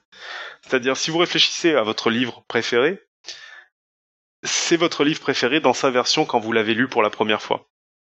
Au moment où vous l'avez lu, à l'âge où vous l'avez lu, au lieu où vous l'avez lu. Et en général, c'est ce bouquin-là. C'est la Madeleine de Proust que vous retrouverez jamais, en fait c'est un peu triste ce que tu dis. moi, j'ai envie que mon livre préféré, ce soit toujours mon livre préféré. Non, mais je pense que c'est clair comme tu es en train de nous casser. Non, mais je pense que je pense que vous, je pense que vous partagez, vous partagez ce que vous avez. On a tous fait ça. Vous avez tous relu votre livre préféré. Oui. Et c'était pas pareil. Non. et, c'est ça en fait le sujet. Et c'est parce que tu connais la fin aussi, un peu, non? Ouais, je pense que moi, moi, après là, là, je suis dans des trucs. C'est ce que je vous disais. On est très loin de la science. Je suis pas en train de vous dire j'ai étayé mon propos par des expériences scientifiques, hein, mais moi, je pense que c'est pas que ça. Je pense que moi j'ai plein de bouquins où je sais que c'est ce moment-là où c'est le bouquin que j'avais besoin de lire en fait. Oui, oui, il y a ça aussi. Et euh... et ouais, et tu et en plus ta mémoire, ça, il y a pour le coup il y a des il y a des études, mais ta mémoire va modifier en plus ce passé, etc. Donc c'est ouais, en tout cas, je trouvais intéressant de se dire, bah voilà, là il y a une vraie différence qui est que on essaie d'un côté d'avoir une généralité, c'est par ça qu'on crée de l'intemporalité, et de l'autre côté, on essaie d'avoir de l'unique et du moment. Et alors, ce qui est fou avec les livres, parce que l'improvisation, on est en train de le faire en direct, donc à la limite, c'est facile. On est vraiment avec le public. Alors, c'est facile, c'est pas tant facile que ça. D'ailleurs, euh, la plupart des improvisations sont mauvaises, et la plupart de mes improvisations sont mauvaises. Hein, pour être clair, je suis pas en train de des autres. Et, euh, et les bouquins, ils arrivent à créer cette intemporalité et ce moment unique alors que c'est des choses écrites des fois euh, deux siècles avant et qu'on va lire et qu'on va lire à un autre moment avec des gens qui, n'avaient pas du tout prévu que ces personnes-là liraient le bouquin. Donc euh, c'est un côté assez euh, irréel de réussir à faire ça, mais je pense que c'est profondément le, but qui est recherché derrière. Bref, je vous ai tout gâché là, c'est ça? Non, non, non. Tu, nous as un peu déprimé sur notre bibliothèque, mais. Euh, je pense qu'on est en train de réfléchir à notre premier bouquin, à notre bouquin préféré. Vraiment. Ouais, ouais, ouais. moi, moi c'est ce que je disais à Irène. J'ai des bouquins chez moi que j'ai adorés. Et en fait, j'adore les regarder, mais je les relis pas. Je relis des passages. On va demander à, tout le monde de faire une expérience de reprendre euh, son livre préféré et de le relire pour la semaine prochaine. Bon, et euh, alors sur ce, quand même, Bon, c'est quoi la façon de raconter, la bonne façon de raconter une histoire? Parce que bon, je vous ai raconté plein de trucs, mais on n'a pas beaucoup avancé sur ce sujet-là. Et je me dis que que je suis pas honnête là-dessus, donc euh, je me suis dit que j'allais vous en parler un peu quand même. Donc justement, j'aurais pu vous présenter dans ce dossier euh, les différentes théories sur la bonne façon de raconter une histoire, et il y en a des dizaines et des dizaines, il y en a plein sur la structure d'une bonne histoire, vous listez les contre-exemples qui peuvent exister, etc. Ça aurait été très long et je suis pas sûr que ça aurait été ni scientifique ni très intéressant. En fait, j'ai commencé euh, cette recherche bah, justement il y, a, quelques années avec un peu cet objectif en me disant est-ce qu'il y a une formule magique, est-ce qu'il y a des choses scientifiques qui disent ouais ça c'est toujours une bonne histoire? Et alors pour sûr, il y a certaines structures qui aident, comme le story spine dont je vous ai parlé euh, plus haut, mais vous pouvez aussi raconter des très mauvaises histoires en respectant parfaitement la structure. Du genre, euh, bah, il était une fois un homme, tous les jours il allait au travail, mais un jour il est viré, à cause de cela il cherche un nouveau travail, jusqu'à qu'il en trouve un, et depuis ce jour il travaille dans une nouvelle entreprise. Voilà, la meilleure histoire de l'univers. Euh. Et pourtant, j'ai respecté parfaitement le, story spine dont je parlais au-dessus. Donc, euh, même si c'est une structure qui est intéressante, c'est pas du tout, euh, ça résout pas tous les problèmes. Et en particulier, je pense qu'il y a un truc que les raccourcis de structure, celui-là et les autres, n'enlèvent pas. C'est le travail qui, à mon avis, et ça c'est encore très personnel et c'est ce que j'ai pu comprendre et, faire en, en improvisation, le, qui n'enlève pas le vrai travail qu'il y a à faire et où là je pense qu'il y a très peu de raccourcis, c'est ce qui est la narration que je dirais émotionnelle. C'est justement d'en avoir quelque chose à, faire en fait. Et je pense que moi un truc qui a un peu changé ma vision aussi de faire des la manière d'écrire les podcasts etc. C'est de me dire finalement l'objectif dans une histoire, dans quelque chose que je veux transmettre. L'objectif c'est pas tellement de transmettre des informations, de se dire il faut que je parle de plein de trucs, mais c'est de me dire je dois faire que mon lecteur aura envie d'y faire attention, d'y prêter attention, d'avoir de l'empathie sur ce que je dis, de, vraiment euh, se sentir connecté à ce que je suis en train de raconter, beaucoup plus que de transmettre de l'information. Parce que s'il se sent connecté, en fait, il y aura beaucoup plus d'informations qui sera transmise, il ira éventuellement aller rechercher plus d'informations, il posera des questions, etc. Et pour cela, et c'est là où on arrive au fait à, à l'élément dramatique, c'est que les faits sont vraiment pas les plus importants, mais ce qui est vraiment important, c'est la réaction émotionnelle euh, qu'il aura pour pouvoir se connecter. Et de tous les livres que j'ai pu lire euh, sur sur le sujet, moi j'en ressors une idée simple. Alors c'est ma façon de résumer euh, résumer les choses, qui va beaucoup lier au, au C'est une règle très simple pour écrire des bonnes histoires, mais très limitante, qui est tout ce qui se passe est important et doit avoir un impact sur les personnages. Et en fait, et doit avoir un impact. Tout ce qui se passe est important et doit avoir un impact. Alors, je sais pas si ça vous parle comme règle. Donc c'est tout ce qui est écrit est important et doit avoir un impact. Ça paraît hyper simple. On pourrait du coup se demander pourquoi tout le monde ne parvient pas à écrire des livres cultes euh, toutes les semaines et qu'on a toujours autant de livres inintéressants qui sortent, d'histoires mal racontées, de personnages creux, ou voire même de, choses qui, sont plus dures à appréhender. Et de mon point de vue, c'est parce que respecter scrupuleusement cette idée, ben, ça implique des conséquences qu'on veut pas quand on se met à écrire. Donc il y a ce côté paradoxal qu'on se met à écrire pour des raisons, et je pense que profondément ce qui marche dans les histoires, c'est opposé à ce pourquoi on se met à écrire. Donc par exemple, euh, si tout ce qui se passe est important et doit avoir un impact, on a en fait très très peu de contrôle sur euh, une bonne histoire. C'est-à-dire bonne entre grands guillemets, hein, selon tout ce que j'ai parlé là. C'est-à-dire qu'à partir du moment où on a placé quelques idées, si vraiment on est obligé de considérer quelles sont les idées les plus importantes et qu'il faut traiter leurs conséquences jusqu'au bout, bah en fait on n'aura plus la place pour parler de rien d'autre. Or, la plupart du temps, bah, on écrit pour quand même raconter quelque chose, quoi, voire pour raconter beaucoup de choses. Et du coup, bah, on est un peu frustré parce qu'on se dit merde. En fait, les, cinq premiers, les, cinq premières lignes que j'ai choisies sont extrêmement déterminantes pour quasiment toute la suite. Vous voyez, vous voyez ce que je veux dire? Tu veux dire que le fait de de suivre cette règle te donne moins de marge de manœuvre dans la suite du truc, c'est ça? Ouais, c'est ça. C'est-à-dire que si tu écoutes un peu émotionnellement ce qui est raconté, les idées qui sont déjà présentes, en, fait, tu vas avoir très peu de place pour y mettre des nouvelles idées, parce que sinon il faudrait les traiter aussi. Donc si tu mhm. fais comme un dossier de podcast science, en fait, tu vas pouvoir raconter une chose, éventuellement, mais pas beaucoup plus, parce que c'est court en fait un, un podcast science. Et, et quand ça tu... dépend qui parle. ouais, c'est ça. Mais là, on est à combien de temps? Ça va, non? Autant, ça va. Une heure, là, ça va, oui. Oh non, c'était pas une critique. Hein. Ah, justement, dans les critiques, j'arrive à toi, justement. en plus, c'est pas une critique. Euh, Ouais, par, exemple, en fait, ben justement, euh, je pensais, moi j'ai fait quelques exemples sur euh, la vulgarisation des sciences et sur euh, podcast science. Et si notre objectif, comme en vulgarisation des sciences, est de raconter une histoire bien précise, ben, il y a de grandes chances que beaucoup de notre propos contiennent des éléments descriptifs qui sont narrativement assez peu importants et qu'on prend pas le temps d'aller dans les conséquences de ce qu'il raconte en fait, de vraiment la, la chair de, de ce qu'il raconte. Et par exemple, c'est pour ça que je parlais de ça euh, et, Léa quand je disais que j'allais faire des critiques, c'est qu'il y a un double épisode que t'as fait avec Irène que j'ai adoré sur le cannibalisme, qui était rempli de plein d'anecdotes. Euh, mhm. C'était bien vous deux hein, qui avez fait ça. Et tu nous as raconté, je crois que c'était toi et Léa, un moment qu'il y avait des gens qui avaient cherché à connaître le goût de la chair humaine. oui. c'est ça. Et en fait, juste cette anecdote-là, tu, tu, peux en faire une grande histoire, mais euh, bien entendu, tu étais en train de parler de cannibalisme au sens large, t'avais pas envie de traiter en détail ça, de te dire, mais qu'est-ce que ça veut dire pour quelqu'un de manger euh, quelqu'un de sa propre espèce? Qu'est-ce que c'est l'impact émotionnel de, de, de, manger? Pourquoi, pourquoi quelqu'un s'intéresse à cette question-là? Etc. Tu vois, tu, si tu développes en fait ton idée, que tu la malaxes, que tu vas jusqu'au bout, tu peux plus parler de rien d'autre. Et c'était pas ton sujet. Ton sujet c'était de parler de cannibalisme. Et donc t'es dans un entre-deux où, euh, bah oui, si tu voulais faire la l'histoire narrative où tout le monde aura une larme à l'œil à la, à la fin, bah en fait tu te retrouves à parler de rien, quoi. Tu vas juste parler de ton anecdote. Il faut bien la choisir l'anecdote, quoi. Oui, tu veux pas plomber l'ambiance dès le début, quoi. c'est ça. Et il y a un truc que dit, il y a un super bouquin sur l'écriture de Stephen King, et où il dit que justement, uh, your job is, isn't to find ideas, but to recognize them when they show up. Et je pense que c'est complètement ça, c'est de dire votre travail, c'est pas de trouver des idées, mais c'est de les reconnaître quand elles apparaissent. Et en fait, c'est de vraiment pas attendre des pages et des pages qu'il y ait des bonnes idées qui apparaissent, mais c'est de se dire ce dont je viens de parler là, c'est quoi le sujet profond dont je parle, et de le pousser et de l'étayer, etc. Et je pense que c'est ça qui est très dur, c'est qu'en fait, si vraiment on veut aller vers ça, c'est très compliqué d'avoir le contrôle dessus. Il y a des gens qui y arrivent, hein, je suis convaincu, mais je pense que c'est très compliqué. Mm.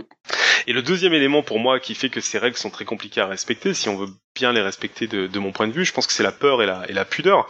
Parce qu'à partir du moment où on se dit qu'il faut tout développer comme je viens de le parler là, bah quand vous aurez fait plusieurs pages à traiter de ces sujets importants, émotionnels, graves, bah, en fait ils vont devenir personnels et c'est un peu de vous dont vous allez parler. C'est ce qu'on retrouve dans plein de bouquins où en fait c'est un peu l'auteur qui parle. Et on n'a pas, euh, quand on se commence à écrire, par exemple, pour un sujet de, vulgarisation scientifique, on n'écrit pas toujours pour partager un problème personnel ou parler de, sujets graves. C'est pas c'est pas spécialement le propos quoi. On est là juste pour raconter un truc qu'on a trouvé cool, mais on n'a pas spécialement envie de, se mettre à poil euh, dans, dans le podcast quoi. Ah, clairement. Et mais par contre, ouais, c'est vrai. mais par contre, quand par exemple Irène, tu nous expliques sur l'épisode de Marie Curie que tu avais vraiment envie d'en parler parce que tu l'admires et qu'elle t'a inspiré pour devenir scientifique, bah, moi tout de suite on est hyper intéressé. Moi je connais Irène, je me dis mais pourquoi pourquoi Irène apprécie à ce point-là Marie Curie? Je connais bien sûr le nom mais je connais mhm. pas la personne. Euh, on se demande du coup qui nous on admirait en étant enfant? Est-ce qu'on a admiré quelqu'un en étant enfant? Et donc en fait on est déjà plongé dans le dossier alors qu'il a pas commencé. juste par ces anecdotes là quoi. Ça, pour moi, c'est la base de la communication scientifique. C'est ce que je répète souvent. C'est qu'il faut redonner une dimension humaine à ce qui se passe. Et du coup, que ce soit parler d'une découverte ou, d'un personnage scientifique, faut un peu expliquer pourquoi ça te passionne, en fait, et pourquoi ça t'intéresse. Parce que justement, effectivement, c'est les émotions qui touchent les gens généralement et que ça accroche rapidement. Si on dit euh, ça, c'est vraiment, ça m'intéresse parce que, euh, il y a une dimension humaine, quoi. Mhm, mhm. Ouais, ouais. Mais, euh, mais en fait, si tu creuses cette dimension humaine-là et si tu vas jusqu'au bout, et c'est ce que font pour moi les, les bonnes œuvres, euh, les, les bouquins qui te touchent vraiment, en fait, tu vas livrer du, tu vas livrer de toi en fait, et tu vas livrer des choses que des fois tu n'auras pas envie de, de livrer. Je crois qu'il y avait Keith Johnston qui disait euh, si tu me demandes de dire 10 mots au hasard, aux 3-4 mots je suis ça va, mais au, au, 4, au 5e, 6e je transpire parce que je suis en train de révéler des choses de mon subconscient que j'avais pas envie de révéler quoi.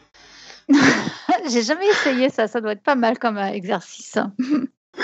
Voilà, voilà. Bon, bah sur ce, euh, voilà, j'espère que ça vous aura intéressé. Moi, cette recherche de, de mon côté, c'est toujours en cours. Je me pose toujours pas mal de questions sur ces sujets-là, sur euh, qu'est-ce que la science, comment faire de la science, comment raconter des histoires. Alors, je sais pas non plus si c'est de la science qu'on a fait ce soir, mais pour euh, relier à tout ce que j'ai raconté, il me semblait que ce dossier-là avait sa place ici, avec les auditeurs et les membres de Podcast Science, maintenant, à une heure où justement certains des meilleurs conteurs d'histoire sont des pseudo-scientifiques. Donc, euh... donc voilà.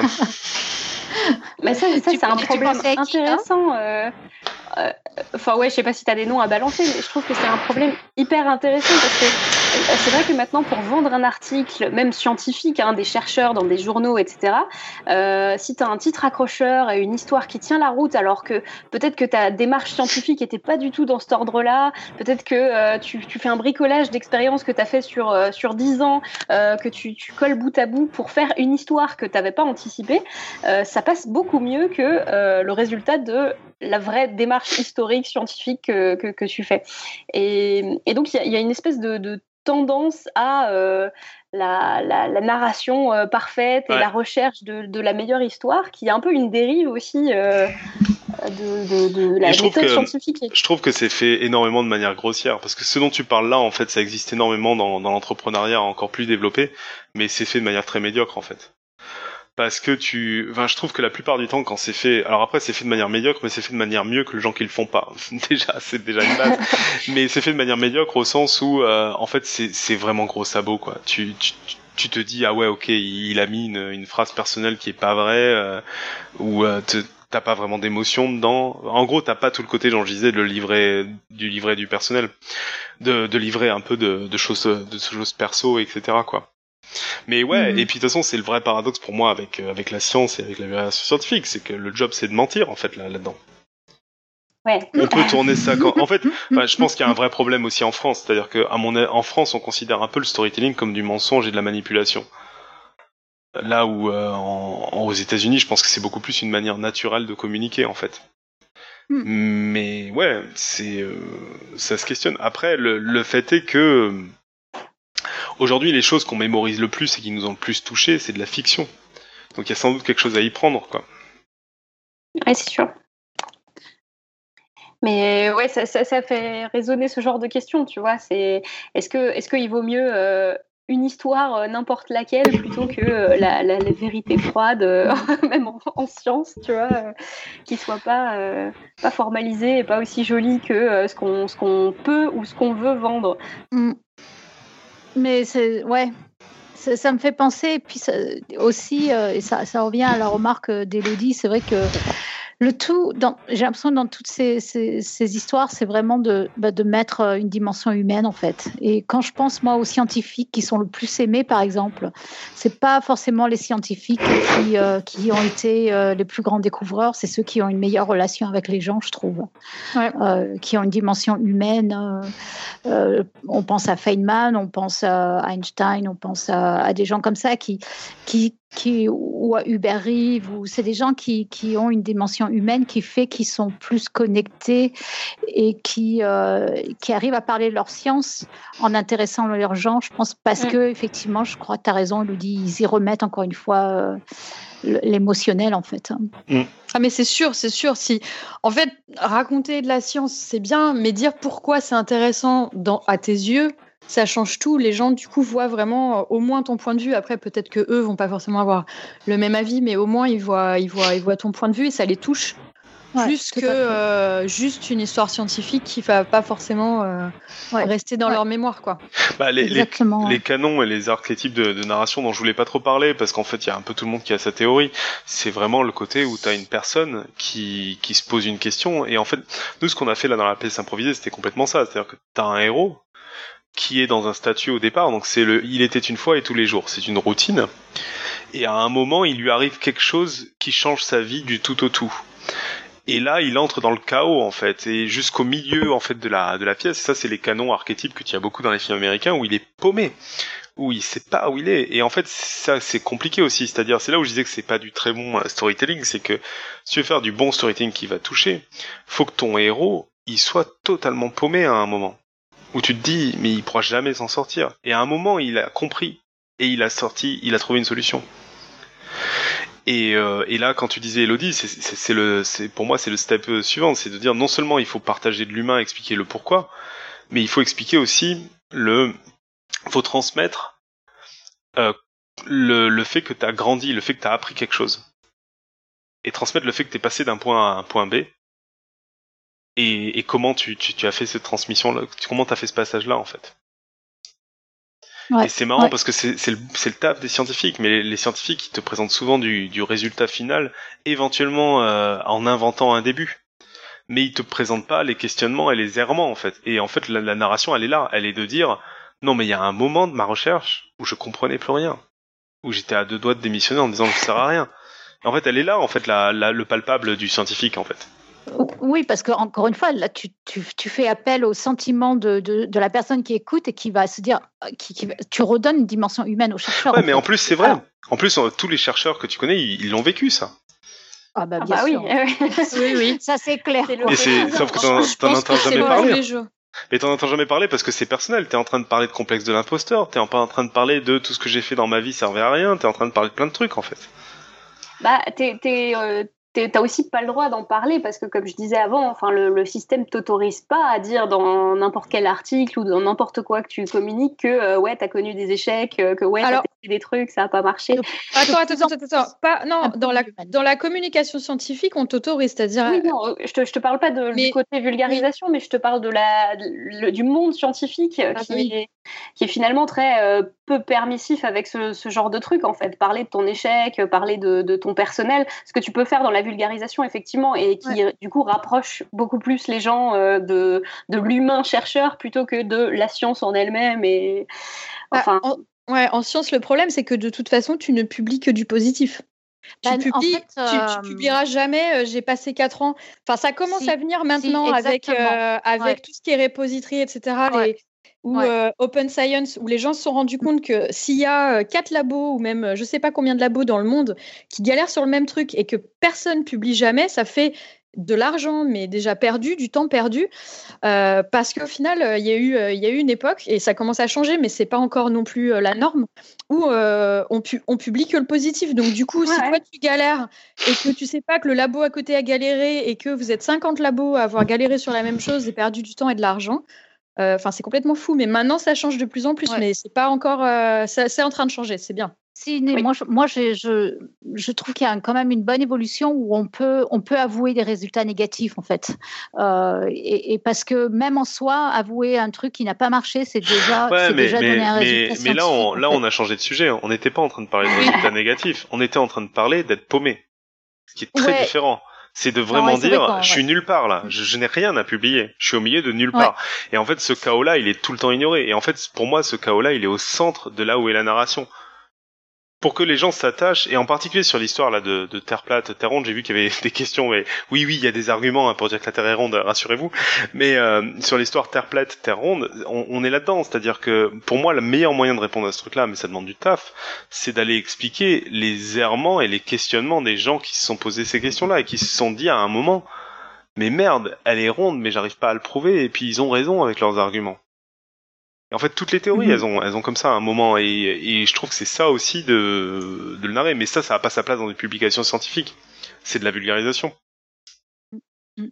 C'est ce que nous, on, est, on essaie de faire. Je pense qu'on a des exemples comme ça qui sont euh, des exemples intrinsèques de storytelling et qui sont des faits en fait, qui sont euh, les mecs qui ont euh, essayé de faire des mesures de euh, d'enlever tout le bruit de leur de leur parabole et qui ont mesuré le, le Big Bang quoi.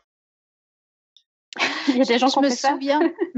c'est pas cette histoire, elle est géniale quand j'étais en DEA, j'avais un, un, prof qui, qui m'avait dit alors on va, on va, on va travailler sur le, le, système messager des hormones thyroïdiennes et tu vas m'écrire un papier qui sera élégant. Et ah. ça m'avait, mais ça m'avait, mais euh, ça m'avait traumatisé presque parce que je me mais, oh, mais c'est quoi un papier qui est élégant en science en fait? Euh, Comme, Et, c'est exactement ce que tu dis. Tu penses, et, euh, il me demandait pas juste d'aller mettre des résultats sur un papier scientifique. Il m'avait dit, je veux que tu me bâtisses une, une histoire qui soit élégante, sexy. Et, et ça, et je trouve qu'on est, c'est exactement ce que tu racontes. Tu c'est, c'est tout le sujet. Hum, hum. Et à l'époque ça m'avait ça m'avait bloqué. Je me suis dit mais, mais, mais je fais quoi en fait? J'en sais rien. Hmm. ok. Ouais, alors du, du coup, euh, peut-être que je peux poser deux trois questions de la chatroom là, vu qu'on. Ouais, je crois que c'est le moment. C'est le bon moment, oui. Pour rebondir ce que, sur ce que tu disais, donc euh, oui, pour les arguments de la, la Terre est ronde, il y a Nive qui demandait si l'expérience du pendule de Foucault, ça permettait pas de, de montrer ça. Euh, je, donc je sais pas si tu, tu, tu, tu sais expliquer l'expérience du pendule de Foucault, euh, mais bah, ça a été répondu dans la chatroom aussi. Loin, ah, je crois que l'expérience du pendule de Foucault, elle prouve pas qu'elle est ronde, je crois qu'elle prouve qu'elle tourne. Ouais, c'est ça. Ouais, exactement. Elle, tourne. C'est exactement ça. Mm. Et euh, oui, alors GPIF demande euh, est-ce qu'il vaut mieux une bonne pour une bonne démonstration mathématique, est-ce qu'il vaut mieux une formule ou une petite histoire? Ah non, pour, bah en fait là c'est aussi le truc où c'est bien beau les, les histoires et machin, mais en fait, et là où il y a une vraie différence, c'est la science, euh, la, la, rigueur mathématique, elle a, elle a pas d'égal dans, dans ses autres pratiques. C'est-à-dire, euh, moi, tu peux me raconter toutes les histoires que tu veux, au moment faut me montrer les formules, parce que tu peux m'arnaquer avec des histoires, tu peux pas m'arnaquer avec une formule, ou en tout cas plus difficilement. Ouais. Et, euh, mm-hmm. et c'est un peu ça qu'est le pro. Et d'ailleurs, c'est un des vrais problèmes quand tu lis beaucoup de bouquins américains, c'est qu'ils sont tellement bons à te raconter quelque chose qu'il faut aller faire le tri, quoi. Euh, sur, sur le fait que bon ouais ok il raconte ça bien mais en fait est-ce qu'il raconte vraiment quelque chose? Mais tu veux dire des, bouquins scientifiques américains ou euh? ah, des bouquins c'est-à-dire des bouquins euh, sans comité de lecture donc c'est souvent de la popular science ou même des d'autres d'autres domaines hmm. et t'as des gens hmm. qui, qui te hmm. racontent super bien les, les choses Et toute la question, c'est comment faire le tri. Alors, du coup, comment, bah, C'est là où on retombe sur des sur des basiques, c'est-à-dire déjà, est-ce que est-ce qu'il y a des, des sources en fait? Tu vois, là, je regardais, en préparant le dossier, je regardais un bouquin que j'ai beaucoup aimé sur la gamification, donc appliquer les méthodes du jeu vidéo, euh, euh, essayer de comprendre pourquoi le jeu vidéo est aussi efficace à nous, à nous rendre addictifs alors qu'il nous fait faire des trucs qui ne servent à rien. Et, euh, et en fait, je me disais, tiens, il doit y avoir plein de sources intéressantes dans ce bouquin, et j'ai vu qu'il n'y en avait aucune en fait. Et euh, c'est souvent le cas. Et c'est marrant parce que pourtant il, il avait l'air de parler plein de trucs scientifiques. Alors faut que j'aille fouiller peut-être que les sources sont ailleurs. Hein, J'ai peut-être mal vu, mais euh, mais je pense que tu vois c'est des petites bases assez assez faciles. C'est pour ça que je pense qu'il y a deux niveaux assez différents. T'as un niveau qui est vraiment de la de la conviction et de la de l'argumentation, et et t'as un niveau où c'est où c'est juste des faits et de et de la science. Et je pense que les deux sont sont complémentaires. Et tu peux pas en fait te passer parce que t'as des faits d'argumenter parce que les gens se convaincront, se suffiront pas à des faits en fait. Mhm. Euh, Emmerich dans la chatroom soulève une question. Euh, est-ce qu'il ne faudrait pas euh, faire que du Interstellar, euh, le film? Parce que malgré ses défauts, il a poussé plein de personnes à s'intéresser à des phénomènes physiques tels que les trous noirs. Et encore une fois, c'est un, film qui, voilà, au travers la narration, te permet de, t'intéresser à la fois à l'humain et à la science. Ouais, mais je pense qu'il y a des trucs cool. Bah, tu vois, en fait, Interstellar, c'est un super exemple parce qu'il y a des éléments dedans où tu vois, ils ont, ils ont pris un sujet, ils ont été le pousser jusqu'au bout. Il, prend le shift il se dit, ok, c'est quoi la question le shift temporel? Ben, C'est qu'en fait, on vit tous à la même période temporelle, on peut pas comporter le temps. Donc il a poussé ça à l'extrême, il a pris deux personnes, désolé pour ceux qui ont pas vu Interstellar, mais qui du coup, du fait des shifts temporels, en fait, euh, il y en a un qui a vécu, euh, je sais plus, 50 ans tout seul dans sa navette, et les autres, ils ont vécu 5 minutes, quoi. Et en plus, par contre, les autres, quand ils retournent dans la navette, bah, ils reçoivent 50 ans de messages de leurs enfants qui ont grandi, qui sont morts, qui machin, etc. Et, en fait, là, ce qui est intéressant, c'est que t'es pas dans le pathos, t'es pas comme dans le mauvais storytelling où on va te forcer à faire de l'émotion.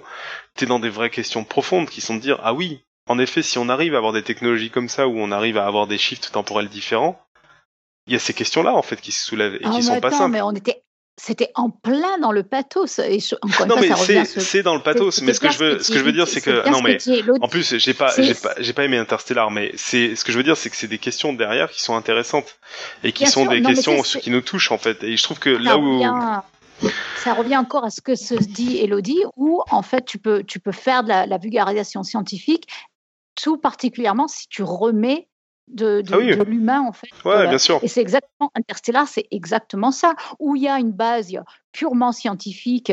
Mais Non mais c'est ça, tu, tu remets de l'humain, mais a ce que je veux dire c'est que tu euh, tu choisis des sujets aussi qui sont des, des questions profondes de, de l'humanité. Alors là, Interstellar n'est pas le meilleur exemple, mais t'as la série Black Mirror par exemple. Un de mes épisodes préférés de Black Mirror, euh, c'est un épisode sur le deuil, où en fait c'est une personne qui, qui a perdu son petit ami, et je vous raconte juste le début, hein, et où il y a une copine à elle qui lui dit ah tiens tu devrais utiliser cette app, ça t'aide vachement pour le deuil. Et en fait Ah le, oui. le principe de l'app, c'est euh, tu lui donnes toutes les logins de ton ex petit ami qui est décédé du coup, et elle va construire une euh, une chat room, donc un, un message de une application de, de message où tu vas pouvoir parler à ton ex décédé grâce à une intelligence artificielle. Et ça pose des questions hyper intéressantes parce que tu es en plein dans le sujet de l'intelligence artificielle, l'imitation de l'humain, etc. Sauf que ça pose la question profonde d'aujourd'hui du qu'est-ce que c'est l'humain, de la peur de la mort, de euh, est-ce que c'est bien, pas bien de continuer à discuter avec quelqu'un de mort qui a été imité. euh, Est-ce que c'est une bonne manière de faire son deuil? Est-ce que c'est pas une bonne manière? Est-ce qu'on peut l'aimer? Est-ce qu'on. Et en fait, il y a, y a plus rien à rajouter en fait. Et d'ailleurs, c'est le seul sujet de l'épisode. Sauf qu'il le pousse encore. Ah, c'est c'est le pire épisode de Black Mirror, je trouve. Et- Ah il est génial. horrible. Je l'avais oublié, mais c'est vrai qu'il est fantastique. Il est choquant celui-là. Ouais. Et tu l'oublieras jamais. Non. Parce qu'en fait, Bah, il profondément, je- je l'avais- profond, je l'avais oublié jusqu'à ce que tu me profondément, il te pose des questions sur des questions qui sont en toi, de, de la mort, du deuil, de machin. euh. T'as un autre film, moi, comme ça, qui m'a marqué beaucoup sur la technologie, et c'est pour ça que je rapproche ça de la science, c'est euh, Her. Où t'as ce film Ah, où euh, où il y a un, Ouais. un mec qui, qui Ouais. installe un, un système d'exploitation sur son ordinateur, qui a une femme euh, en intelligence artificielle, et, Mhm, euh, mhm. et il tombe plus ou moins amoureux, quoi. Mais de Ah, manière vraiment amoureux même. mais de manière euh, jolie quoi. Je veux dire pas de manière euh, pas de manière glauque. Et t'en es à te questionner, t'en es à te poser des questions euh, folles sur l'acceptation, sur merde. En fait, est-ce que je suis vraiment pour le mariage pour tous, tous, en comptant eux aussi, ou euh, tu vois des trucs. Et euh, Ouais.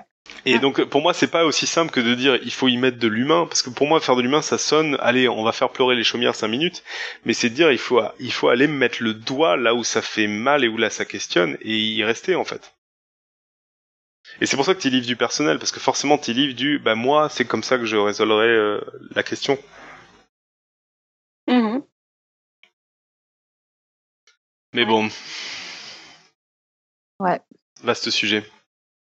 c'est clair. On peut refaire un épisode sur euh, la, la façon d'utiliser euh, l'affect pour faire passer la science dans les séries, euh, la fiction. Ah bah, dans tout. Hein. dans tout en fait. hein. Et je pense qu'on est tous bien d'accord. hein. Je crois que c'est vraiment l'élément, l'élément euh, principal. Il est bien là, ouais. Mm. Ouais. Après, c'est dur dans un papier scientifique. hein. C'est un peu sec. Ah, dans un bon, papier je pense que c'est pas le ouais c'est pas le lieu. Et ouais. Ouais. Bon, et ben, Moi, je vous laisse euh, prendre si la suite, a- hein. Bah oui, si on n'a plus rien euh, pour le moment, en tout cas, euh, La à quote dire, on va.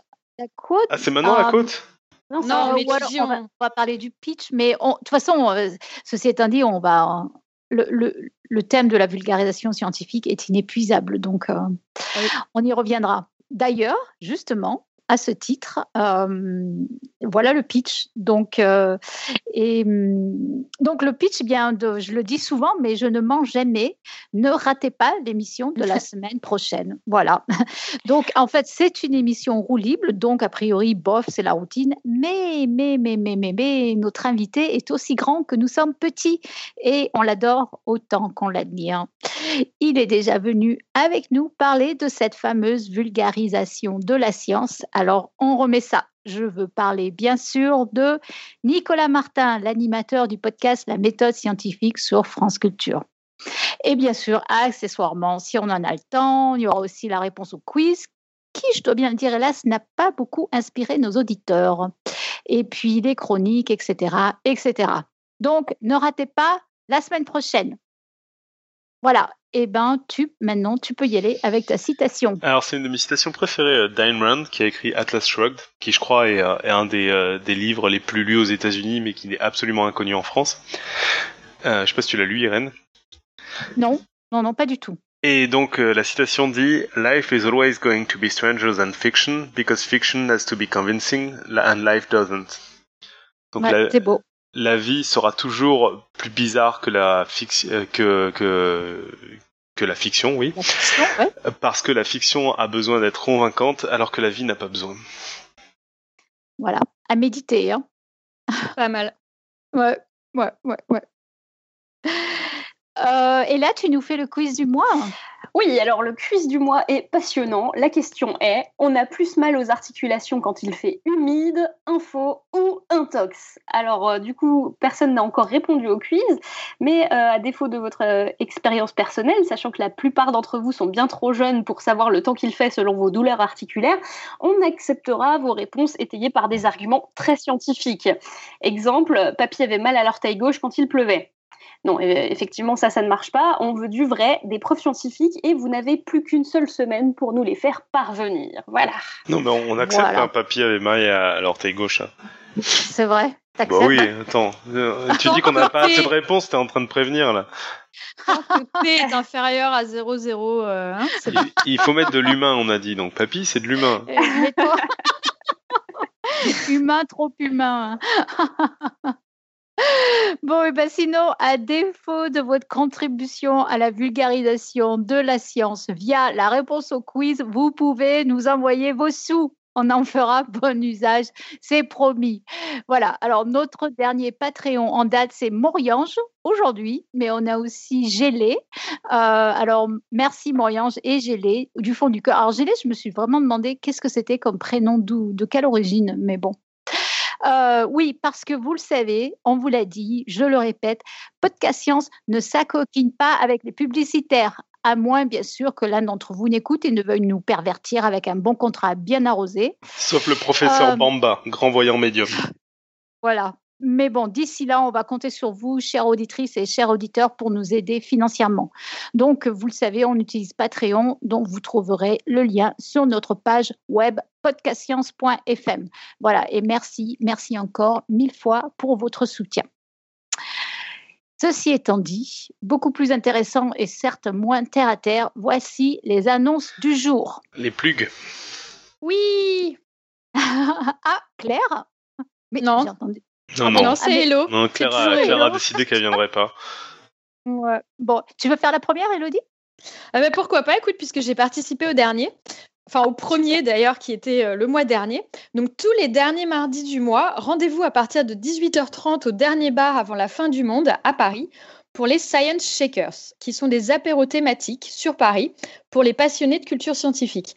Chaque soirée, une nouvelle thématique et la prochaine devrait intéresser plusieurs d'entre nous puisqu'il s'agit de communiquer les sciences par l'image. Et donc c'était bien le premier C'était vraiment très bien. C'était euh, donc c'était ouais, il y, a trois semaines. Euh, à Paris, c'était le tout premier et euh, il y avait beaucoup de monde. C'était, c'était vraiment bien de rencontrer euh, plein d'acteurs de la, communication scientifique. c'était vraiment pas mal. Et alors, je vais faire de la pub aussi, mais à Toulouse, il me semble qu'ils font la même chose et ça s'appelle les brasseurs de science. Et ah, en fait, c'est des gens qui, c'est des gens qui copient Pint of Science, mais avec des, avec des cocktails, c'est ça? Exact, non, exactement. C'est en gros le concept, c'est le même que Pint of Science, c'est-à-dire on se retrouve dans un bar, euh, sauf que Pint of Science se tourne vers le public et que là, Science Shakers, vraiment l'idée, c'est d'avoir des gens qui font de la communication scientifique. Ah d'accord. Et que d'ailleurs à Paris, une des co-organisatrices euh, et euh, c'est une organisatrice Pint of Science. D'accord. Bon, bah, apparemment, c'est super, faut y aller. Quoi. Ouais, non, c'est vraiment bien, faut y aller. Euh, il y a des, discussions très intéressantes. Il y a des espèces de petits ateliers, c'est pas juste des talks, c'est mmh. des ateliers. Après, on a, on a du temps pour, euh, pour discuter, pour boire un verre, c'est vraiment pas mal. Euh, ça donne plein d'idées. Les, les, ateliers sont, sont hyper intéressants. c'est vraiment bien. Franchement, belle initiative. C'est quand même ouvert au grand public ou c'est vraiment juste pour. Bah, je pense que si le public, à mon avis, peut y aller, mais euh, c'est vrai que l'idée, c'est comment parler de la science. Donc, euh, c'est souvent entre euh, professionnels ou en tout cas gros amateurs de, communication scientifique. Mmh, mmh, mmh. donc, généralement, il y a voilà, il y a beaucoup, beaucoup de monde. Il y avait beaucoup de monde du Palais la dernière fois. Il y, a, y, a, quand même pas mal de monde qui fait de la communication scientifique, que ce soit en hobby ou en, en boulot primaire. Ah, d'accord. Donc, c'est pas seulement des discussions, il y a des, il y a des ateliers, donc c'est quand même, c'est une sacrée organisation. Donc, euh, oui, oui, c'est. Mais alors, du coup, moi, je sais même pas qui c'est qui organise ça. Hein. Alors, euh, les noms, je ne les ai plus sur le bout de la langue là tout de suite. Mmh euh, mmh ils sont plusieurs, mais il faut aller voir sur le site ou sur, sur Twitter, Shy Shakers. c'est vraiment pas mal. La dernière fois, si je me souviens bien, le, le petit. Ah oui, on, on, devait se mettre par groupe de trois en fait pour l'atelier. Pour euh, trouver quelque chose qui nous intéressait tous les trois, donc trois personnes qui ne se connaissent pas, trouver un point commun et euh, trouver une idée de euh, communication scientifique avec ce point commun. Ah, c'est cool ça. C'est un peu de l'improvisation. Hein Exactement, bah, c'est de l'impro sur la communication scientifique, c'est-à-dire on s'est retrouvés, on avait un quart, dix minutes je crois, pour discuter de, de trouver une idée, de trouver un intérêt commun et puis discuter d'une idée de, de, communication scientifique autour de cet intérêt commun euh, avec bien sûr, euh, voilà, euh, pas de contraintes physiques ou, monétaires, vraiment juste une idée. Quoi. Ah et, on a, après, on a écrit ça sur des gros post-it, on les a mis sur un mur, les gens ont voté. C'était vraiment pas mal. Je me suis retrouvée avec, avec Emilien du Play Azure Festival. Ah oui, d'accord. Ah, d'accord. Oui. Ah, ça a l'air vraiment créatif, ouais. Mm. C'était vraiment très très bien et voilà, j'y suis allée un peu en mode dernière minute et je vais essayer d'y aller un peu tout le temps maintenant. D'accord. Euh, à toi, allez-y. Paris Science, Festival international du film scientifique. Pour sa 14e édition, le festival se déroulera du 15 au 31 octobre au Muséum national d'histoire naturelle MNHN et à l'Institut de physique du globe de Paris. Tout à fait. Trop bien. Et je crois que le rappel à film est encore ouvert pour euh, une dizaine de jours, il me semble. Ah, d'accord. Mm. Je suis très content qu'on m'ait pas remis le texte compliqué des autres semaines. Euh, donc, voilà, si vous avez un film, que ce soit un court métrage ou un film long, euh, film scientifique, que ce soit documentaire ou fiction ou quoi, à proposer, n'hésitez pas à aller sur le site de Paris Science. J'ai un pote à moi anglais qui a participé euh, cette semaine-là, donc je suis plutôt contente pour lui. Ah, super. Super. Bah, j'enchaîne avec euh, l'annonce de la deuxième édition du Salon des idées scientifiques, qui organisera des rencontres entre chercheurs porteurs d'une recherche dont ils pensent qu'elle pourrait inspirer un film et des auteurs-réalisateurs. Les rencontres sont organisées dans le cadre euh, du festival euh, Paris Science, du coup. Euh, le vendredi 19 octobre entre 9h et 17h euh, à Paris. Les chercheurs qui sont porteurs de projets sont donc invités à postuler avant le 30 juin 2018. Voilà. Voilà, voilà. T'as l'air un peu malade, tu. Ouais, un peu, ouais.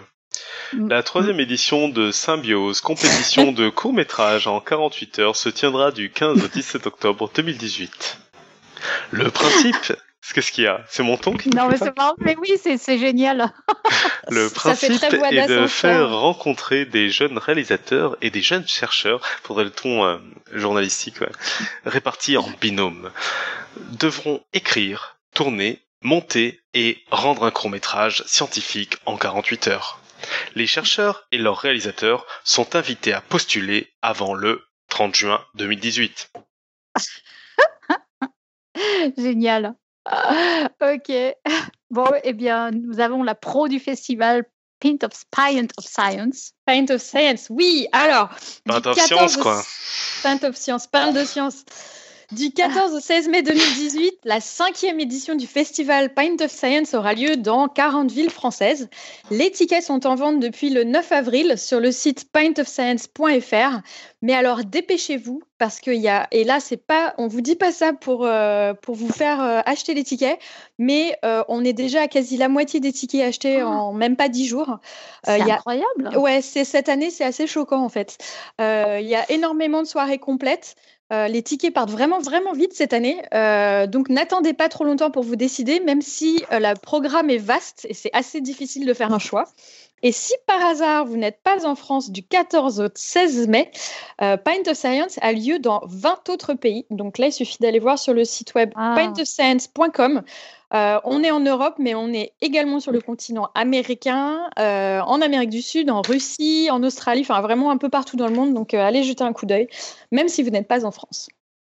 Ah super bah, C'est génial hein, que vous soyez aussi, comment on dit en français, su merde. Successful. On va dire successful. Ouais. Bah, là, cette année, c'est assez choquant. Euh, le, le, le, ouais, la vente de tickets, c'est. Mm, mm. C'est génial. C'est génial. génial. Moi, je suis choquée parce que je vois les chiffres passer et je me dis, mon Dieu, mais ouais, ouais, c'est mais c'est génial. Mm, c'est génial. C'est-à-dire que là, on, en a, on a commencé à en parler seulement euh, sur les radios, etc. Mais euh, c'est vraiment, on va dire, 5000 tickets qui sont partis grâce aux gros habitués. Wow. 5000 tickets en une semaine. Euh... c'est trop cool. c'est vraiment une grosse, je pense, base de d'habitués, euh, de, gros fans qui savent que voilà, faut, faut réserver vite parce que c'est vrai que c'est dans des bars, donc il n'y a pas forcément un nombre de places illimité. Et, donc voilà, c'est chouette, ça se passe très très bien. Génial. Ok, je eh ben, dépêchez-vous. Vas-y. Vas oh, je termine les annonces du coup avec euh, Fame Lab France. Donc c'est un concours organisé par le gouvernement anglais qui récompense les meilleures présentations scientifiques de vulgarisation. Donc chaque candidat a trois minutes pour présenter sa recherche, un peu comme ma thèse en 180 secondes, sauf que c'est pas forcément des thèses. Euh, les candidatures sont closes, mais du coup la finale aura lieu le 24 mai à Lyon et vous pourrez y assister. Et si vous voulez des infos, il suffit d'aller sur la page du British Council. Voilà. Voilà, parler de justement remettre une dimension humaine dans la présentation scientifique, je pense que ça, c'est un bon exemple aussi. Hein. Mm. Euh, comment aller vite se connecter avec un public euh, pour parler science, euh, je pense que c'est un super exercice. Hein. Voilà, et ben merci Tup, merci pour cette super discussion. Et comme d'habitude, envoyez-nous vos commentaires, les likes, les pas likes. Euh, évidemment, la semaine prochaine, on va continuer de discuter vulgarisation de la science avec Nicolas Martin. Et d'ici là, que servir la science soit votre joie.